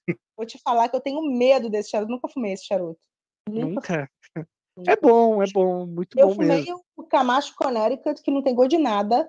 Tem gosto de nada aquele charuto, que é o da Anilha é, Muito leve, muito leve. É, e assim, o, eu particularmente, minha capa predileta são os Connecticut, né? Eu amo as capas Connecticut. Eu costumo dizer que as capas Maduro são a torre escura do café, porque mascaram uma série de defeitos que o charuto pode ter no seu blend. Porque você sente muito aquele sabor de pimenta, de cacau, que vem daquela capa Maduro. No charuto Connecticut, o Connecticut é uma folha que é muito neutra. Então, na verdade, se o charuto não foi bem feito, o blend não foi bem pensado, o charuto vai ser horroroso. E é o caso do Camacho. Esse Camacho Connecticut, para mim, não tem gosto de nada. É, charutos é, com esse apelo de aromático, assim, é, gosta? Olha, não. eu já eu já fumei. É, tem uma linha da acho que é da Alec Bradley até que é um que chama Eileen, que é um que ele é aromatizado, não gostei do charuto, nem fumei ele todo. Não lembro nem aromatizado do que que ele era. Tem os toscanelos, que são aqueles metadinhos da Toscano que tem sabores. Não gostei também. Os toscanos normal, normais são muito melhores. E tem os de infusão, né? Tem um da Alec Bradley que chama Caribbean, que ele tem a capa, é, a capa com infusão de rum. Esse eu achei bom. Os de infusão eu gosto mais do que os, do os, os aromatizados. Os aromatizados, para mim, é muito artificial, eu não consigo. É Explica é muito... a diferença de inf... infusados, né? Isso? e aromatizado. Então, é... acho, acho, até que eu já tinha comentado, mas eu, eu explico. Os, os aromatizados, ele, como o charuto é um charuto, ele é higroscópico, ele absorve aroma do ambiente que ele está, né? Ele absorve tudo. Então, você tem que ter um cuidado quando você vai armazenar, não pode colocar perto de outras coisas que têm cheiro, porque senão ele realmente absorve cheiro. Os com infusão, eles são colocados num ambiente controlado, os charutos prontos, ou às vezes as folhas, colocadas num ambiente controlado, aonde tem separado aquele produto que você quer dar o cheiro para o seu charuto, para sua folha. Pode ser grãos de café, pode ser um, um, um pote com uísque, com rum, e aí você tem isso, você faz a infusão. Você deixa lá nesse ambiente controlado, com esse potinho separado, com o que você quer dar o cheiro, e depois de um tempo ele vai absorvendo o cheiro daquele ambiente e vai e vai absorver esses aromas para as folhas do charuto. O charuto aromatizado ele já é uma coisa mais é, invasiva no charuto. Vão ter marcas que vão pegar o charuto pronto e vão mergulhar o charuto em alguma mistura para dar um gosto, para dar um sabor. Vão ter marcas que vão pegar uma seringa e vão colocar é, esses aromatizantes dentro do charuto com uma seringa. Então, é uma coisa mais química mesmo, entendeu? Então, é, é mais artificial. Eu não, não curto. Seguindo essa linha então... que você está falando, eu lembrei agora, é, não sei se é uma experiência nova, né, que eu ouvi dizer esses dias, mas tem, tem empresas agora que, produtores de tabaco, acho que até de cachimbo estão fazendo isso, que é na hora da plantação eles estão colocando aromatizante na rega das plantas. Eu não sei se você já ouviu falar desse tipo de, de, de, experiência nova, né? Eu ouvi falar há pouco tempo, inclusive, até achei interessante, não sei ainda, né, se está dando algum resultado, mas é uma técnica nova. Eu ia perguntar se você é. já tinha ouvido falar desse tipo de, de técnica nova aí. Não, eu nunca ouvi falar e não sei nem se pegar, pega um gosto. Será que pega um gosto considerável? Porque depois disso ainda vai secar a folha, ainda vai é, fermentar a folha. Eu achei estranho também, mas né? quem é, me falou foi uma fonte bem segura, então. Uhum. Vai dar uma diferença no terroir, vai dar diferença no gosto, né? Mas de repente é. não vai ficar com o gosto daquela coisa, daquele aromatizante, né? É, eu não sei. Então, essas empresas de charuto estão toda hora fazendo uma experiência nova para trazer uma novidade para o mercado, né? Então é bem possível realmente, mas eu não, não ouvi falar, não. Não conheço nada sobre, não. Mas então, falando nisso, em aromatização, não tem problema nenhum botar Nescau no charuto, então, Ludmilla. o produto que você compra com seu dinheiro, você faz o que você quiser, gente. Faz a sua própria experiência em casa, e se der errado, você quiser jogar fora, é seu também. Então, acho que ninguém tem que se meter, não. Cada um é faz o que quiser e tá tudo Exatamente. certo. Tem que ser feliz. Grande abraço pro de cachimbo. Eu pensei, Beijo, Beijo. Ó, aproveitando é, que a gente tem que fazer o apoio. Né, é, o nosso jabazinho, bem lembrado, Traue. Os nossos queridos apoiadores que nós tanto amamos, que nos ajudam a manter este projeto. Né? Começando pela tabacaria O Confrade Tabacos e Cachimbos, que é a pioneira em venda online de tabacos nacionais importados a granel e cordas a partir de 10 gramas. Lá você encontra também cachimbos novos State em ótimo estado. Aproveite e acesse confra oconfrade.com ou agende um horário pelo WhatsApp 41 998 10 80 91 e faça uma visita lá em Curitiba, na Vila Guaíra, Rua Abel Escuiciato 674. O Cachimbos Bazanelli a nossa finalidade é quebrar os paradigmas existentes em relação aos cachimbos nacionais importados. Peça já o seu cachimbo pelo Instagram, arroba e surpreenda-se. E a nossa querida Tabacos BR, que está disponibilizando ainda, pessoal, não percam 10% de desconto em todos os tabacos da linha Peterson. E também agora no site as misturas já consagradas, né? Rock brasiliano, caribenha, o Candos Baskerville, entre outras. Então não perca tempo e acesse já pelo site www.tabacosbr.com. Muito obrigado aos nossos apoiadores, queridos. E Vocês são demais. e aproveitando também, se você está assistindo nossa, é, nossa conversa aqui pelo YouTube, nós também estamos nos canais de, de podcast, né? Que é o Spotify, Deezer, é, Anchor FM, é, Google Podcasts e também na Apple Podcasts, tá? E também de segunda, quinta e sábado. Domingo. Estamos, domingo. Domingo. É. Segunda, quinta e domingo estamos em, em reprise também na Rádio Família Pipe. É isso aí. Tem mais uma, uma um outro. Falar do sorteio, Trau, que eu fiquei sabendo que vai ter um sorteio aí esse mês, é isso? É, ficou sabendo mesmo e eu confirmo. Se tem um sorteio aí. Conta pra gente do sorteio, como que é a, como que vai ser as regras do sorteio? Então, pessoal, o sorteio vai ser do Tabacos Dragão, né? Ele vai sortear é, um tabaco da Arpia e também do Mico Leão Dourado e além disso uma ferramenta 3 em 1. Isso e aí. a regra é, de uma forma simplificada para dizer, é, a gente vai fazer um, uma postagem no Instagram da, do Pipecast, né? Arroba PipecastBR. E lá você vai marcar dois, é, dois amigos, né? Dois é, contatos, né? Não podem ser perfis fakes. E é, tem que seguir, tem, tem que seguir. seguir. Isso, tem que seguir o, o, o Instagram do Pipecast e seguir também o Instagram do Dragão, que é, dra, é arroba Dragão Pipo. Isso aí, amanhã vai estar no ar esse post. Lembrando que esse sorteio é válido para território nacional Brasil. E tem mais um, mais uma, mais um jabazinho, Maurício. Eu fiquei sabendo que você vai estar num, num encontro aí esses dias aí. Conta pra gente aí, Maurício, dia 10. É, deu uma treta, Brian. Vou te falar que algumas pessoas que estavam confirmadas positivaram com Covid. Então, não sabemos se vai ter o evento. Provavelmente vai ser transferido, infelizmente. Mas a gente mantém vocês avisados pelo Instagram. Tem arroba lá, casa1973, você pode seguir lá, vai ter todas as informações, tá? Mas vamos ver o que acontece. Ainda estamos ainda estamos no final da pandemia, mas ainda tem, né? Hum. Então, infelizmente aconteceu isso. Mas bora. É, aproveitando para falar de mais um evento que vai ter, vai Vixe, ter. Maria. É muito é... jabá, gente. É muito jabá. eu, eu sei que vai ter um, um evento é, no interior de, de, São Paulo, né? Da confraria, é, da confraria do interior paulista, né? É, tem também o Instagram deles, né? E eles vão fazer um encontro aí em julho, né? E é isso. Boa. Mas, quando chegar mais próximo da data do evento, você vai dar mais informações pra gente, né, Trau? Com certeza. Tá bom.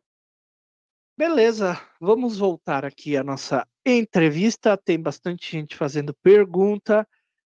E eu vou começar, mas não vou ler nenhuma, tá bom? Vou fazer uma pergunta minha. É... Hoje não. Não, mentira, mentira. O confrade Alexandre, ele pediu aqui, bem, bem lá no começo, como é que você começou é, no mundo do cachimbo, né? Porque você já explicou como é que você começou a fumar charuto. E você fumando cachimbo também. Como que você começou a fumar cachimbo? Tá, eu comecei a fumar cachimbo no meio da pandemia, 2020. Eu hum, já com meu perfil dedicado para charuto, comecei a seguir alguns artesãos, né, de cachimbo e aí vi o perfil do Marcinei, gostei e encomendei meu primeiro cachimbo. E foi aí que eu comecei a querer experimentar. É, durante muito tempo eu, eu, fui relutante em fumar cachimbo, porque eu tinha na minha cabeça que dava muito trabalho. É muito engraçado, porque eu já escutei cachimbeiros falando que charuto dá muito trabalho, por conta do armazenamento, conservação e tal, transporte. E já escutei charuteiros dizendo que cachimbo dá muito trabalho, que era o meu pensamento, porque, ah, porque tem que limpar, porque não sei o quê. E aí eu fui um pouco relutante durante alguns anos com cachimbo. Mas aí me deparei com os cachimbos do Marcinei, achei que eram bonitos e tinham um bom preço, e resolvi encomendar para experimentar. E, assim, gostei muito, assim, me apaixonei pela arte, só não sei fazer direito, mas, mas me apaixonei. Fumo pouco cachimbo, tenho vários cachimbos aqui em casa, porque, como vocês sabem, eu sou a louca dos acessórios, então eu não consigo parar de comprar cachimbo. Eu vejo um artesão diferente, um cachimbo que eu achei bonito, compro.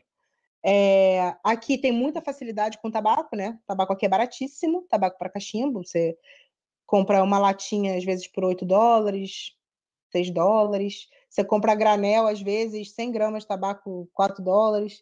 Então, acaba que você tem muito, muita variedade para comprar, é, com preço bom. E aí comecei a fumar. Queima minha língua até hoje, né? veja bem. Porque te, dá um nó na cabeça, né? Dá um nó na cabeça. Eu acho que é muito mais fácil você sair do cachimbo para o charuto e aprender charuto do que do charuto para o cachimbo, porque essa cadência é diferente esse negócio de, do cachimbo ficar apagando toda hora é uma coisa que irrita charuteiro, porque a gente não deixa o charuto apagar, né? Então, aí você acaba fumando rápido demais, acaba aquecendo demais o cachimbo, acaba queimando a língua. Mas, assim, eu gosto, então, só que tenho muito que aprender. Não sei nome de nada, não sei nome de formato dos cachimbos que eu tenho, não sei nome dos tabacos que eu tenho, não sei nada disso. Só, só gosto de fumar. Aproveitando é, essa seara aí de é, reclamações, né, que o charuteiro tem com o, o cachimbo ou que o cachimbeiro tem com o charuto, é interessante que, por exemplo, né, eu, eu já vi muita, muito cachimbeiro é, é, falar que foi fumar um charuto, foi fumar alguns e não conseguir diferenciar um do outro, né, não conseguir é, entender as notas lá do, do charuto, né, e é, também é, esse, esse eu já não, já não presenciei, mas já me falaram que tem é, muito charuteiro foi fumar cachimbo e também não, não, não sentiu muita diferença, não, também não, não soube interpretar o, o tabaco para cachimbo, né? É, você também teve, teve essa, é, essa é, digamos, dificuldade em entender os tabacos para cachimbo e tal? Sim, eu tive muita. Para começar, é, eu tenho muita dificuldade em perceber as notas no tabaco para cachimbo. Muita dificuldade. Eu não compro é, tabaco aromatizado, nem nada disso, são só tabacos naturais, mas eu tenho muita dificuldade de, de perceber as notas no cachimbo. Tenho muita dificuldade em perceber evolução, não percebo nenhuma evolução. Tem gente que fala né, que o tabaco evolui no fornilho, eu não sinto nenhuma diferença do início ao fim. Ainda tem muito que aprender aí, porque realmente não sinto. O único tabaco que eu consegui sentir nota foi o Lataquia, que eu odeio. Desculpa todos os cachimbeiros presentes. mas não consigo de jeito nenhum fumar aquele tabaco. Para mim, ele tem notas de pinho-sol e sabonete. Aquilo ali, gente, assim, muito respeito por quem gosta, porque eu, eu inclusive tinha uma latinha que eu dei até para um amigo meu aí no Brasil. Quando eu fui ao Brasil, levei para ele. Não Mas... consigo de jeito nenhum. Mas é interessante, tá? Porque mesmo o pessoal que vai começando a fumar é, cachimbo, é, às vezes num primeiro momento não entende também o, o lataquia, né? Aí vai mudando com o tempo, aí vai Pode pegando o, o perique e o lataquia e vai começando a, a tolerar e uma, uma hora vai começando a gostar. É, é bem, e é bem é, cíclico o negócio, né? Uma coisa interessante também é que as pessoas às vezes falam assim: ah, esse tabaco é muito forte. E eu não consigo achar, não fumei nenhum tabaco para cachimbo que eu achei forte. Acho que é porque o charuto ele é um pouco mais, mais. Não vou dizer forte porque não é isso, mas acho que o sabor é um pouco mais concentrado, não sei. É, mas eu não consegui achar nenhum tabaco para cachimbo forte. Para mim, assim, são todos muito suaves. Não sei se não. Já me falaram, ah, porque você não fumou mói. É verdade, nunca fumei mói, mas. Não, isso é fato, isso é, é notório até falando de um cachimbeiro que começou a fumar charuto, a minha dificuldade em sentir as notas do charuto, ó o motoqueiro passando aqui, com licença, deixa eu fechar a janela. Tudo bem. Pô, Mas uma das Acre coisas que é até no Acre tem motoqueiro. É, o... Uma das dificuldades que eu tive com, com, o charuto era que ele era muito forte, né? Então tu tem é, Claro, não é que seja forte, é que eu estava saindo de um tabaco mais suave, que é o tabaco Sim. de cachimbo, e indo para um, uma coisa mais encorpada, que é o tabaco de charuto, né? E aí você tem uma dificuldade realmente de identificar, né? E o contrário é verdadeiro. Quando o charuteiro sai para o cachimbo, por ser um tabaco mais suave, ele tem também dificuldade de identificar. E eu é. já percebi que não dá muito certo você ficar fumando cachimbo e charuto, cachimbo e charuto, cachimbo e charuto. O que eu gosto de fazer, eu tenho épocas que eu fumo charuto e tem épocas que eu fumo cachimbo. Aí eu consigo aproveitar. Porque se tu fuma um charuto. Tá, mas o cara tá.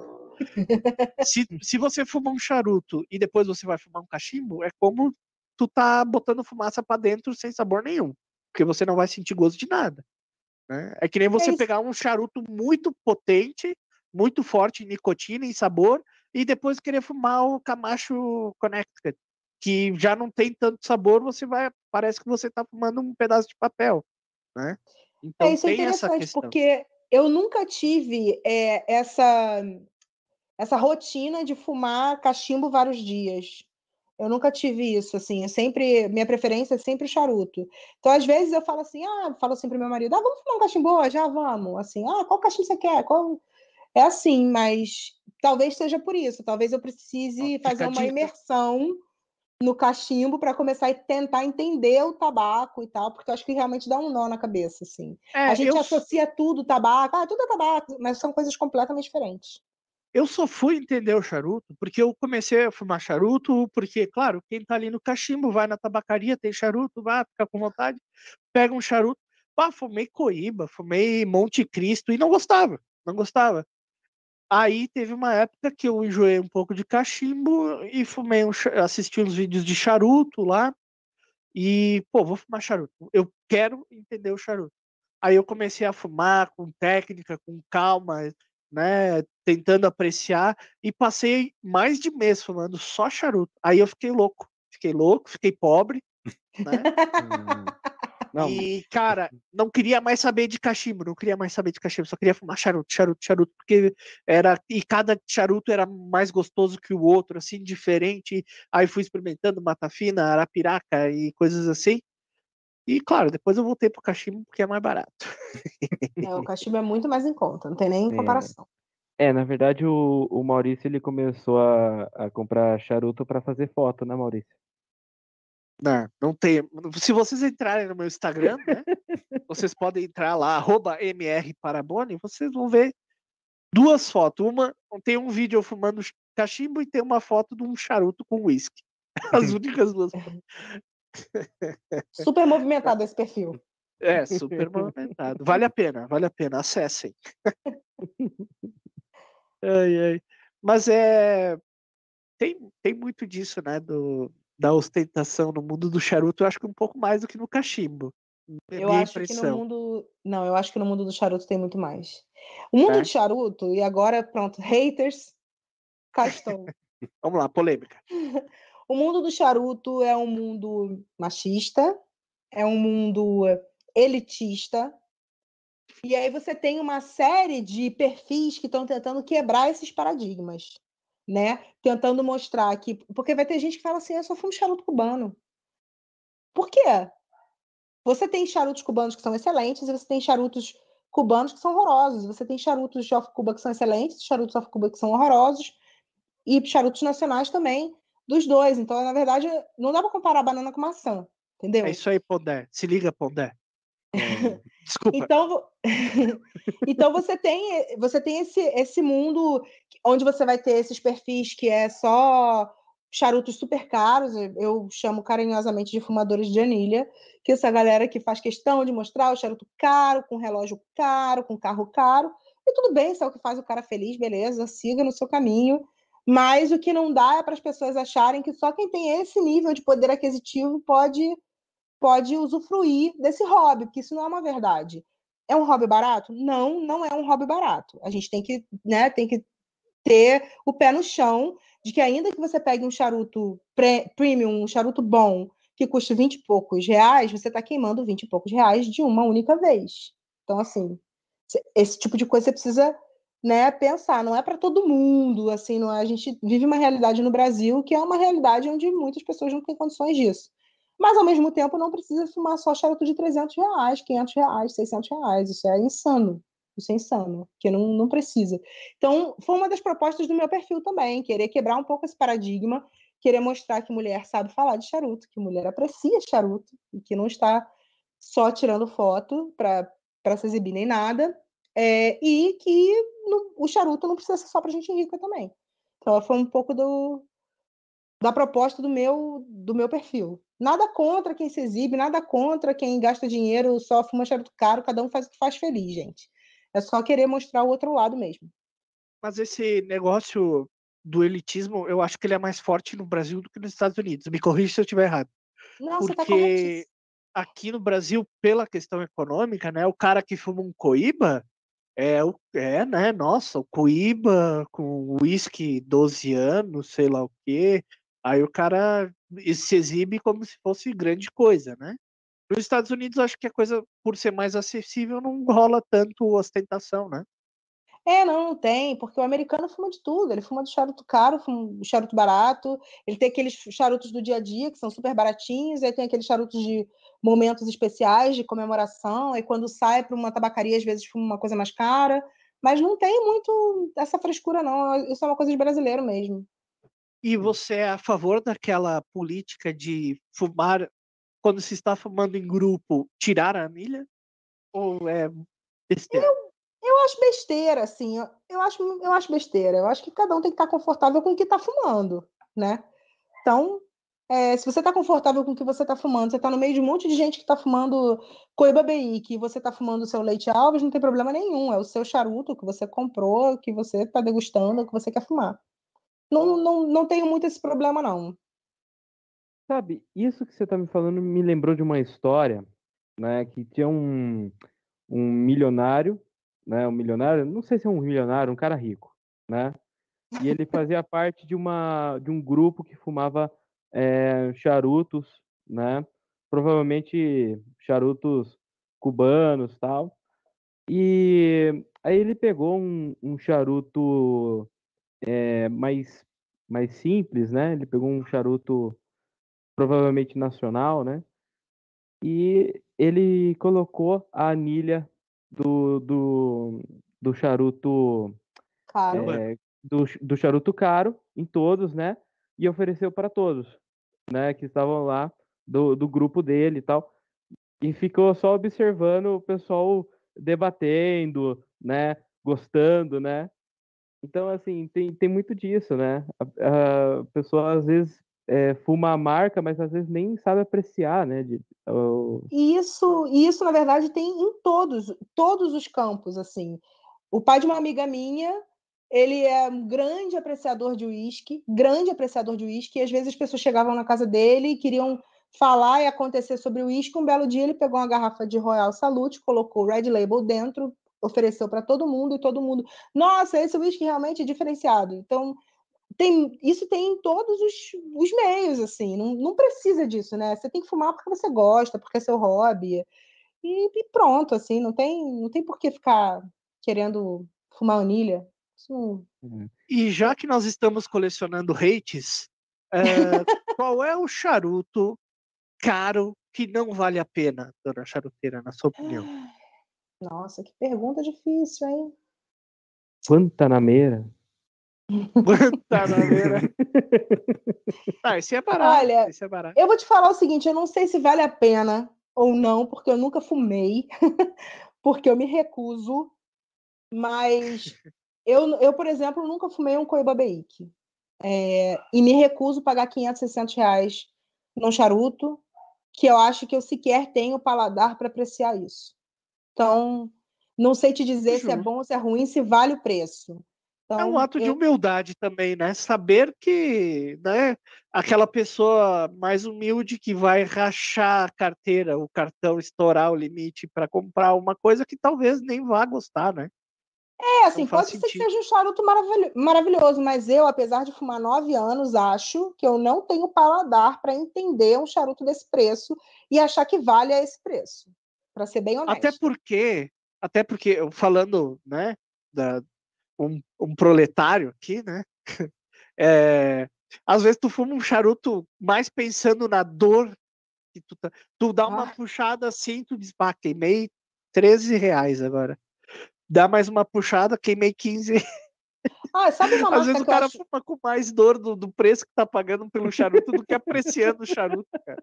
Sabe uma marca que eu acho que não vale o preço? Apesar de ser um charuto muito bom, tem uma marca costa-riquenha que chama El Sétimo, já ganhei charuto deles, inclusive. Já fumei vários. Os charutos são excelentes. Mas a unidade do charuto custa 70 dólares. Não acho que vale. Os charutos mais baratos que eles têm, que custam 20 dólares, esses valem o preço. São excelentes charutos. É um, é um valor caro ainda, 20 dólares para um charuto.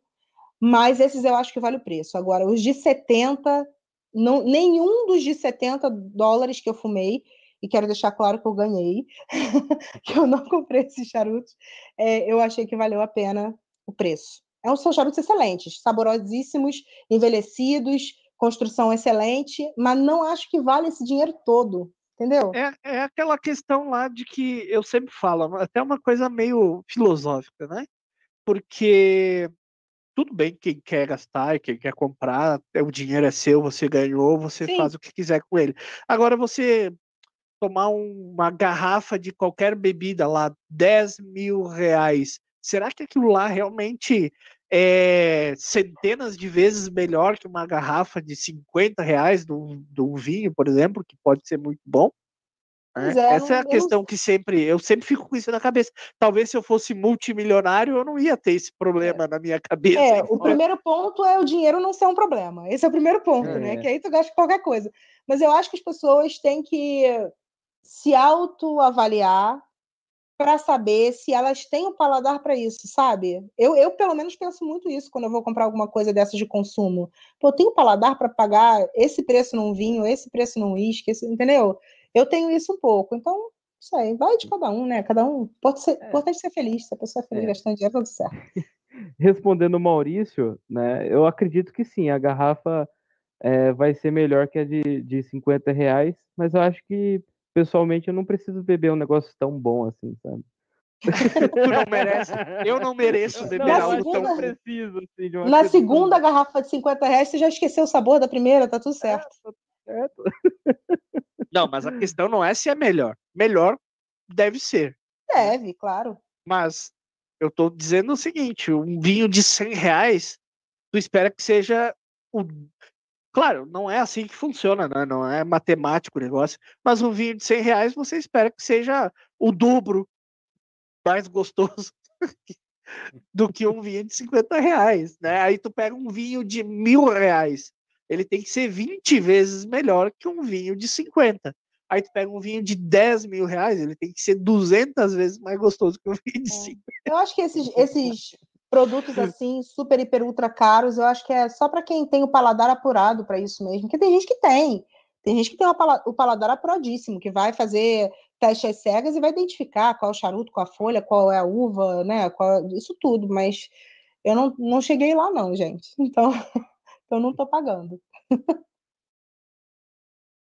Vamos ficar no nosso quórum aqui, né, Brian? Baratinho, Quinteiro. inteirinho, short filler. É. E eu queria entender também uma, uma outra coisa Hum. é, a respeito do, dos charutos, né? E- existem técnicas de é, deixá-lo na umidade ideal, né? Uhum. E- e eu estava pesquisando sobre um, é, uma espécie de esponja que você co- coloca água destilada, que ele, Uhum. ele vai deixando úmido, Bóveda. né?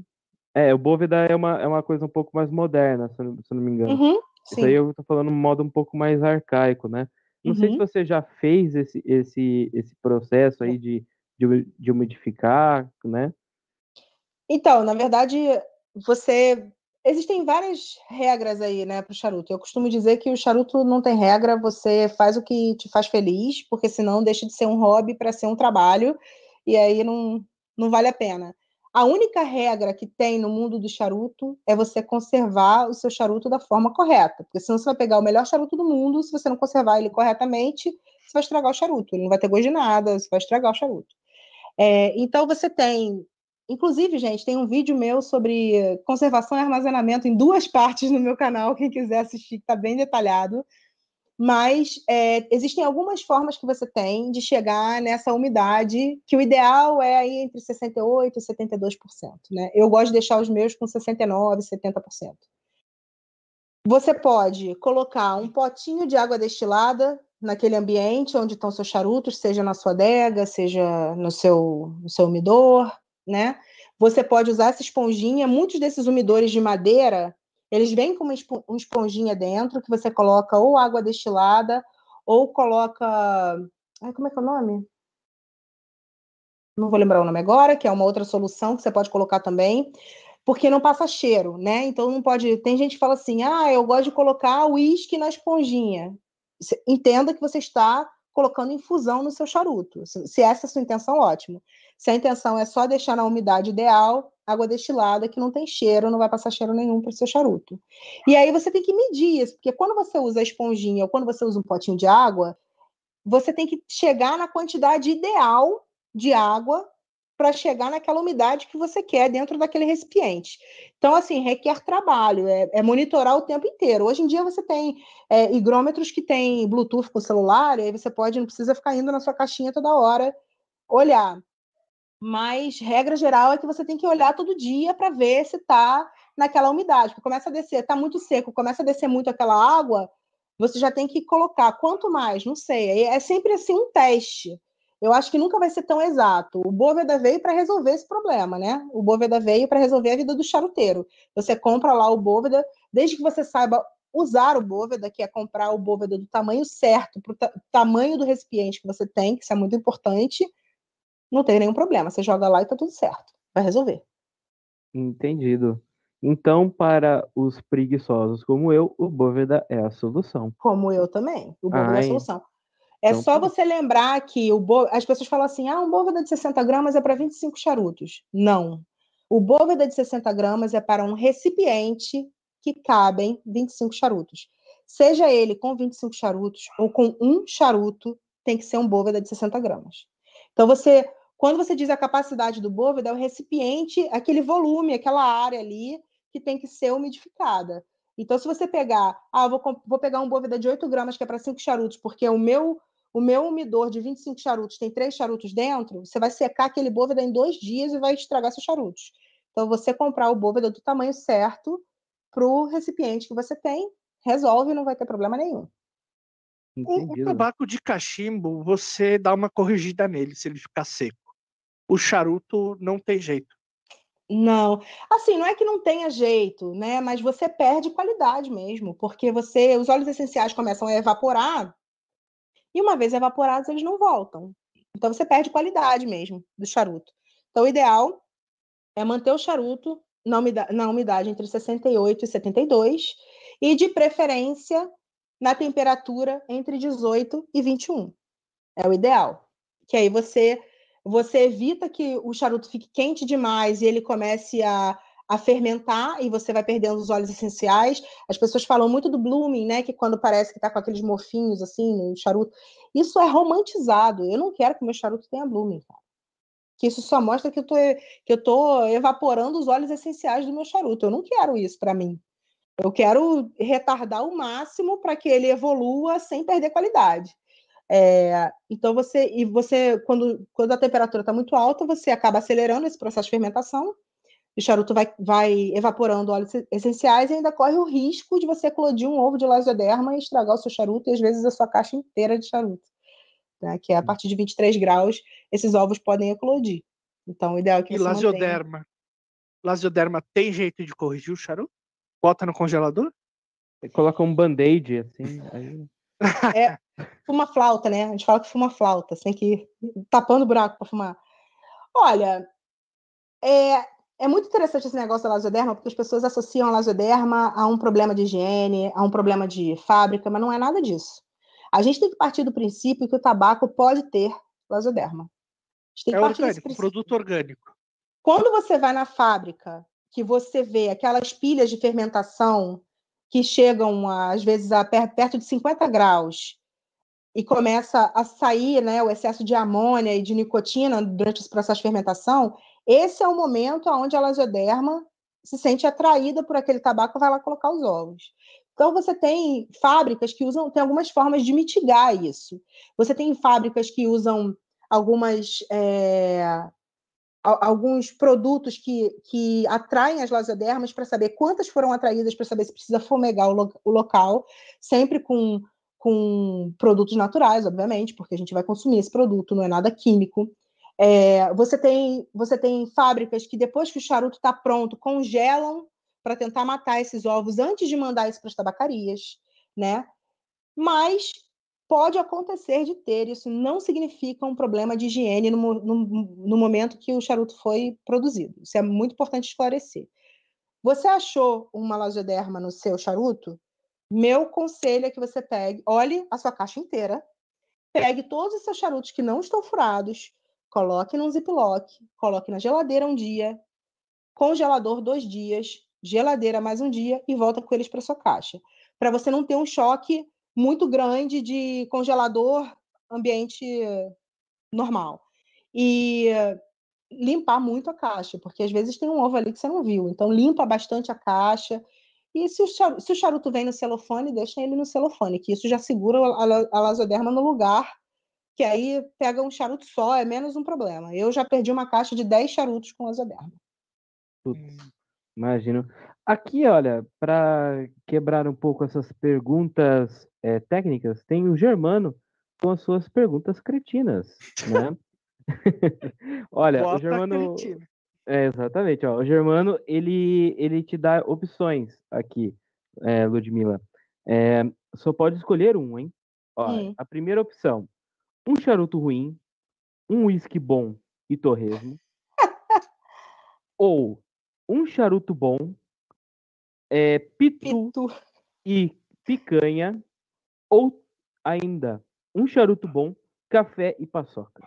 Gente, mas tá muito fácil. Um charuto bom, café e paçoca. Eu tá também muito acho. fácil. É, eu também Eu, escolho a inclusive, hoje estou bebendo Nossa. café. Café é sempre a minha harmonização de escolha, sempre. Então, para mim, tá fácil. E eu adoro paçoca, tá tudo certo. É, tá tudo certo. Pô, Essa foi paçoca fácil, e foi café é muito bom. É, pô. né? O Germano facilitou demais dessa vez, né? É fácil, é fácil. É, já foi mais difícil, Germano. Já foi, já difícil. foi. já Agora, v- vamos de mais polêmica. Falaste do Blooming. Eu quero saber, Blooming existe ou não existe?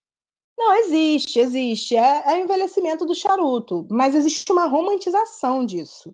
As pessoas precisam entender o porquê que o blooming acontece. Ele acontece porque o seu charuto está fermentando e está evaporando óleos essenciais. Se, esse, se isso que você quer, é ótimo. Às vezes tem charuto que precisa mesmo de mais tempo de guarda, porque ainda está muito agressivo, e isso vai ser bom. Mas o importante também é que o blooming pode evoluir para mofo. Então, se você viu que seu charuto está com blooming, pega ele, passa um pincelzinho para guardar de novo, não deixa aquilo evoluir. Tipo, ai que lindo, meu charuto tá todo branco, vou deixar aqui para sempre, vai virar azul, vai virar verde, e você vai perder o charuto, porque você não vai fumar um charuto mofado. Então é, É. importante também saber diferenciar o que, que é mofo, o que, que é blooming, né? Eu acredito piamente que o Blooming existe, porque eu já até peguei eh, charuto com Blooming. Eh, agora, e o tabaco do cachimbo, ele também tem a questão da cristalização, que o pessoal fala, né? Que é aquele tabaco que parece que está brilhando, né? Você bota contra a luz e você vê que ele brilha. Né? Então eu acredito que exista. Mas tem gente que diz que o Blooming é mofo, né? Não passa de, de mofo. Mas, apesar disso, o blooming é uma ocorrência muito menos frequente do que o próprio mofo. E eu já vi Sim. muita gente fumando charuto, botando na internet um charuto mofado. Nossa, olha esse charuto com blooming aqui. E fuma um charuto mofado gente, com eu- o maior prazer do mundo.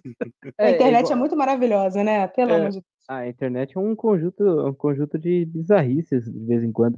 Mas olha, o Alexandre, ele me cobrou aqui na, no meio do chat para ler a pergunta dele, então eu vou ler a pergunta dele. Vamos lá. Já fumou algum charuto com capa de arapiraca? Se sim, gostou? Se sim, poderia relatar a experiência? Posso.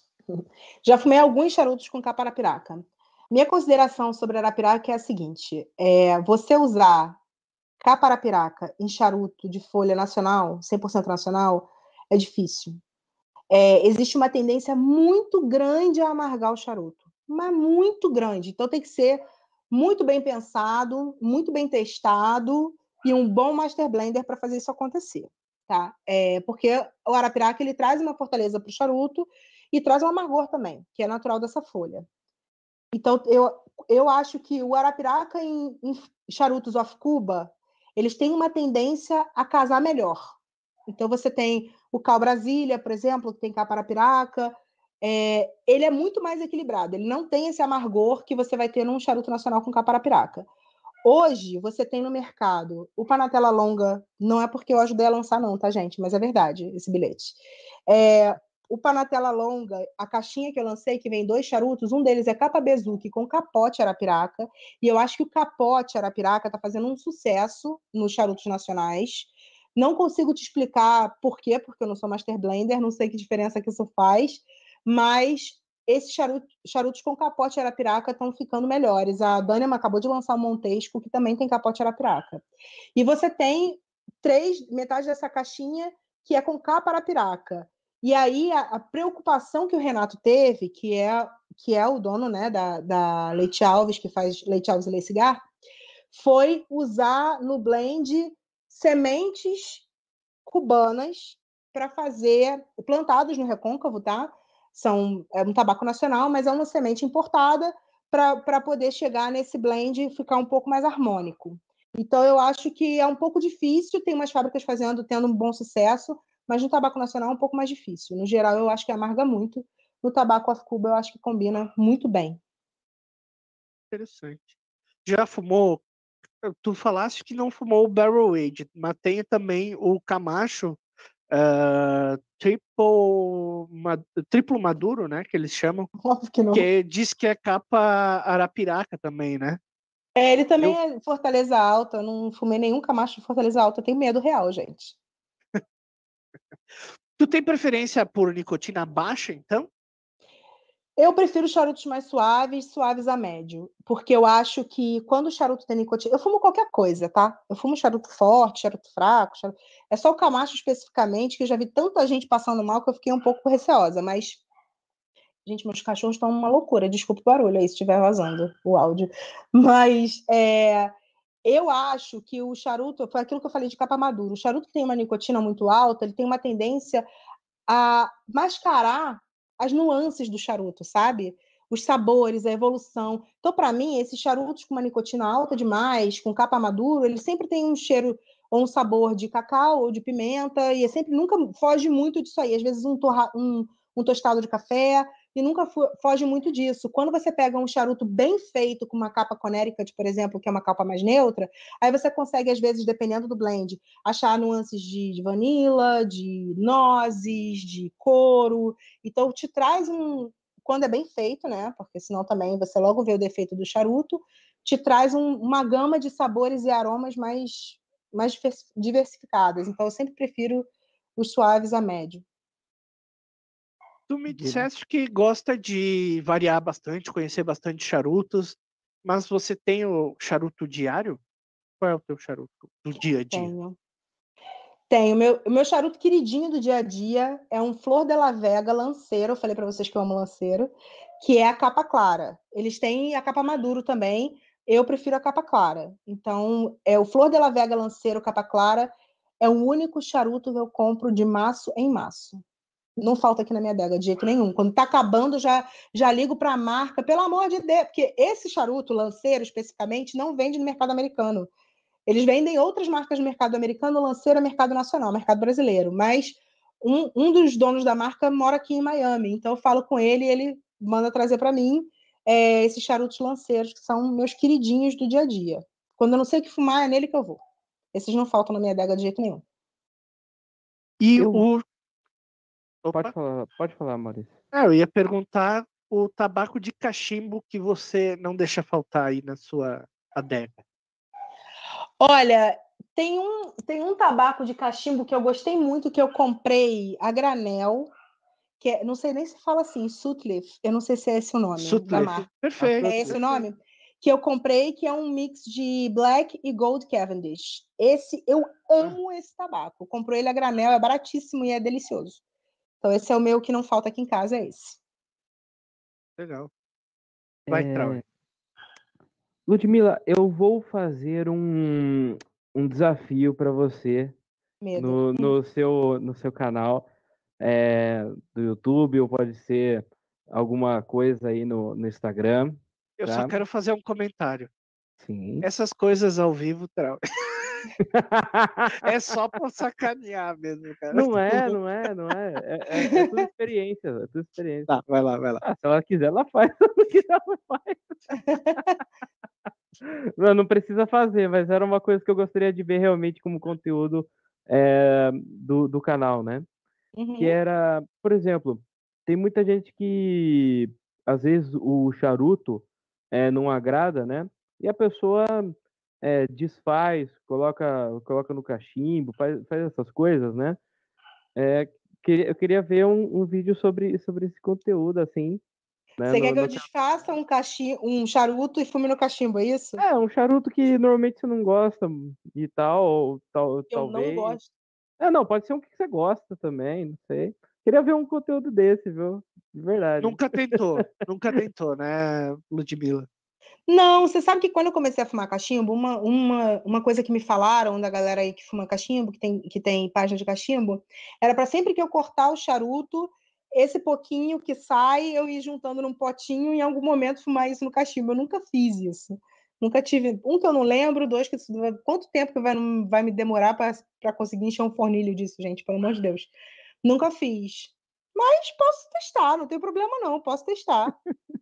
Tá feito o isso é- desafio. É, isso aí, na verdade, é um pedido de um fã do canal, tá bom? Não é nem um Tá desafio, é um pedido de fã. Mas, a- mas só para eu entender, qual é o intuito disso? É, é ver se evolui igual quando fuma como charuto? É ver se funciona no cachimbo? Eu quero, eu quero, eu quero o seu relato da sua experiência sobre isso. Pra, pra você me dizer o Tá. que, que acontece. Tá bom, Tá bom? parei. Você já fez isso, Trauer? Desafio aceito. Ah, cara, eu já fiz tanta coisa, tanta coisa. Ah, Não, é, eu colocava é, o, o final do, do charuto né, no, no fornilho, direto, assim, pra, pra terminar, né? Eu, Sem eu- de eu- chamar. é que assim, eu não tinha a sacada, né, de, de pegar um, um palito de dente, então eu colocava no, no fornilho do cachimbo. Eu já vi gente fazendo isso também, para fumar o finalzinho do, do, do charuto, mas tem esse, tem esse palitinho aí que eu acho que facilita. Facilita. Esse potinho, o Alexandre falando aqui, esse potinho com o resto de tabaco eu chamo de cemitério. É, boa, boa.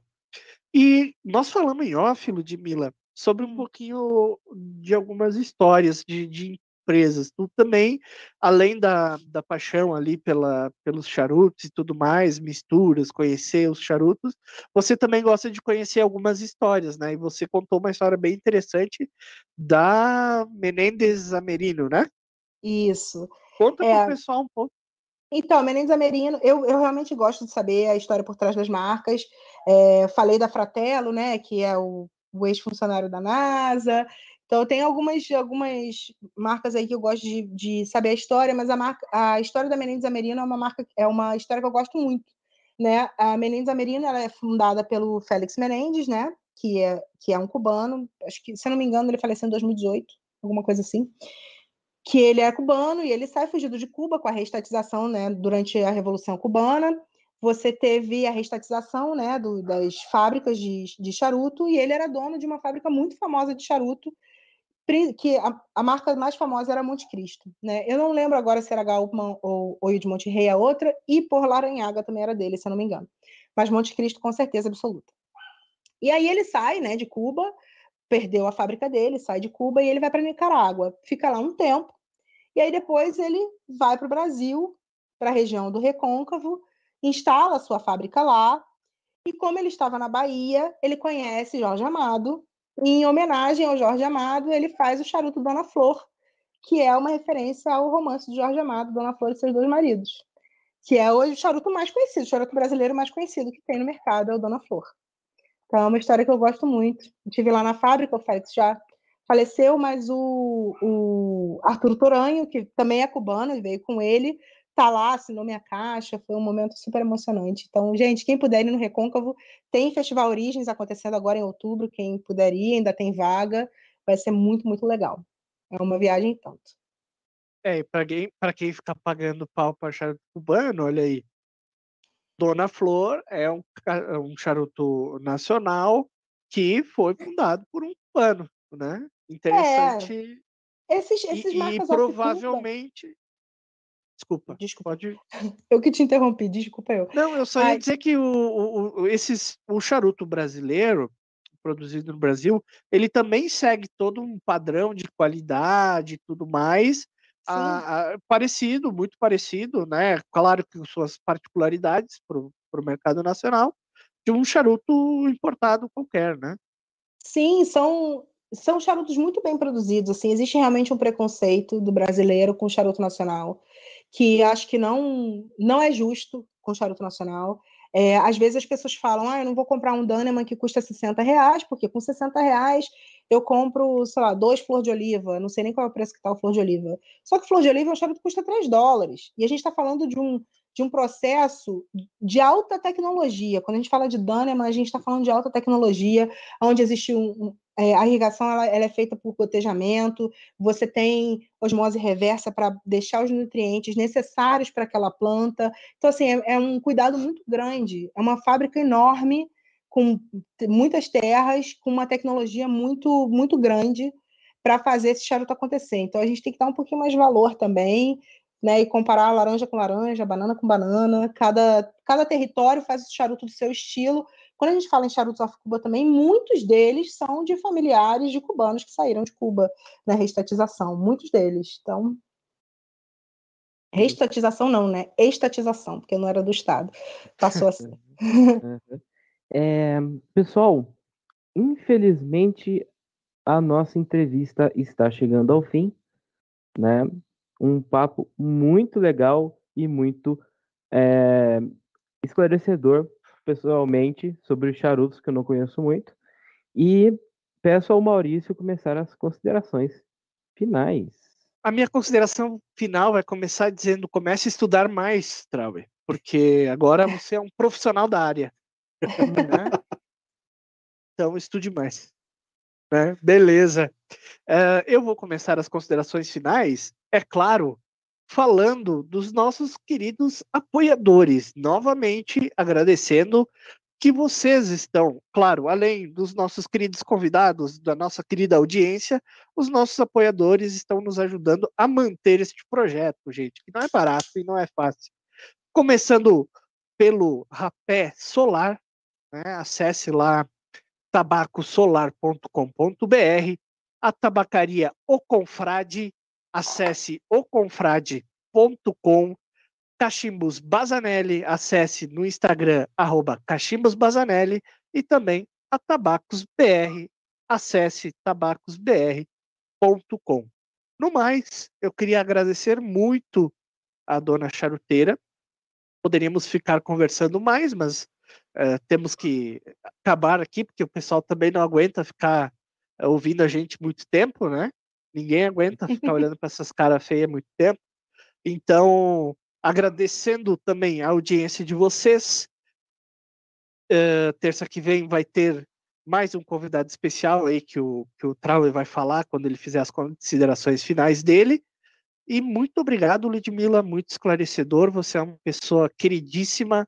Foi um prazer tê-la aqui, a primeira convidada do Pipecast. Então, muito obrigado. Trauer, Uh, Brian, né? Brian, faça suas considerações finais, por favor. Obrigado, Ludmila, por ter aceitado o convite, né? E eu acho que a, expandiu a mente, né? A minha, pelo menos, expandiu nessa parte de charuto, que eu conheço, mas não conheço o suficiente, né? A gente sempre acaba aprendendo sempre mais. Muito obrigado por ter aceitado o convite, viu? Traui? Então, é, puxando o que o Brian falou, né? Realmente a minha mente expandiu com isso. Não é falta de estudo, não, tá, Maurício? Isso, isso, aí, isso aí é, é, é recalque da sua parte. não, mas olha, é, o papo foi muito legal. É, de charuto, é, acredito que já é a, a terceiro convidado que a gente fala já sobre esse tema do charuto, né? E cada vez mais é, eu estou aprendendo com, nesse tema muito legal e eu fico feliz em, com, com o seu conteúdo na internet, né? Você também é uma pessoa é, queridíssima, assim, né? Adorei o papo e obrigado por ter participado aqui do, do programa. Olha, eu Próximo que agradeço convidado. o convite. Ai, desculpa. Próximo convidado, Trau. Próximo convidado. Ah, sim. É verdade. A gente tem o próximo convidado, né? É... Então, o próximo convidado, ele é carismático.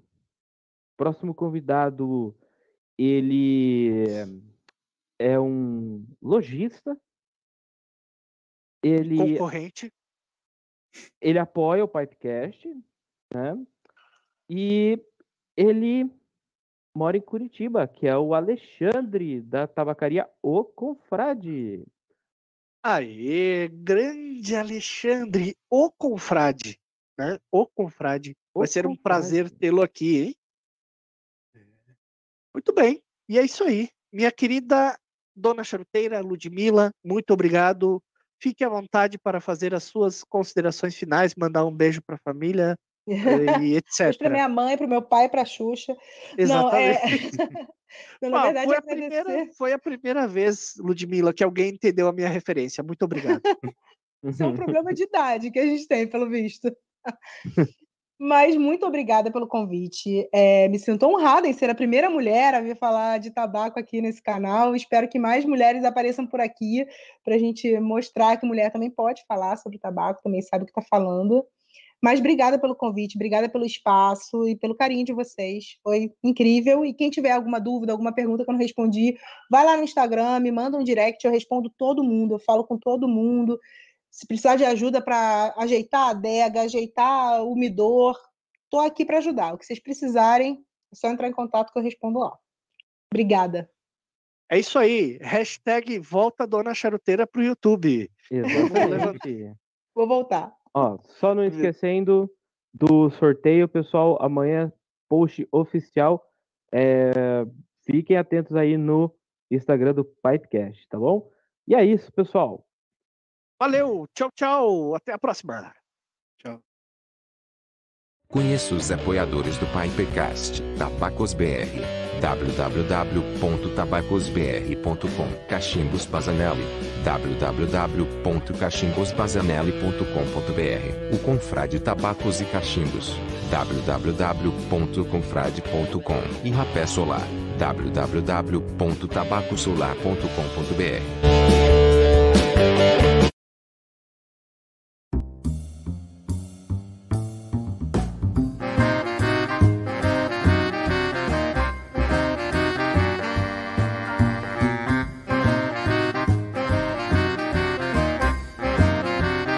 Pipecast.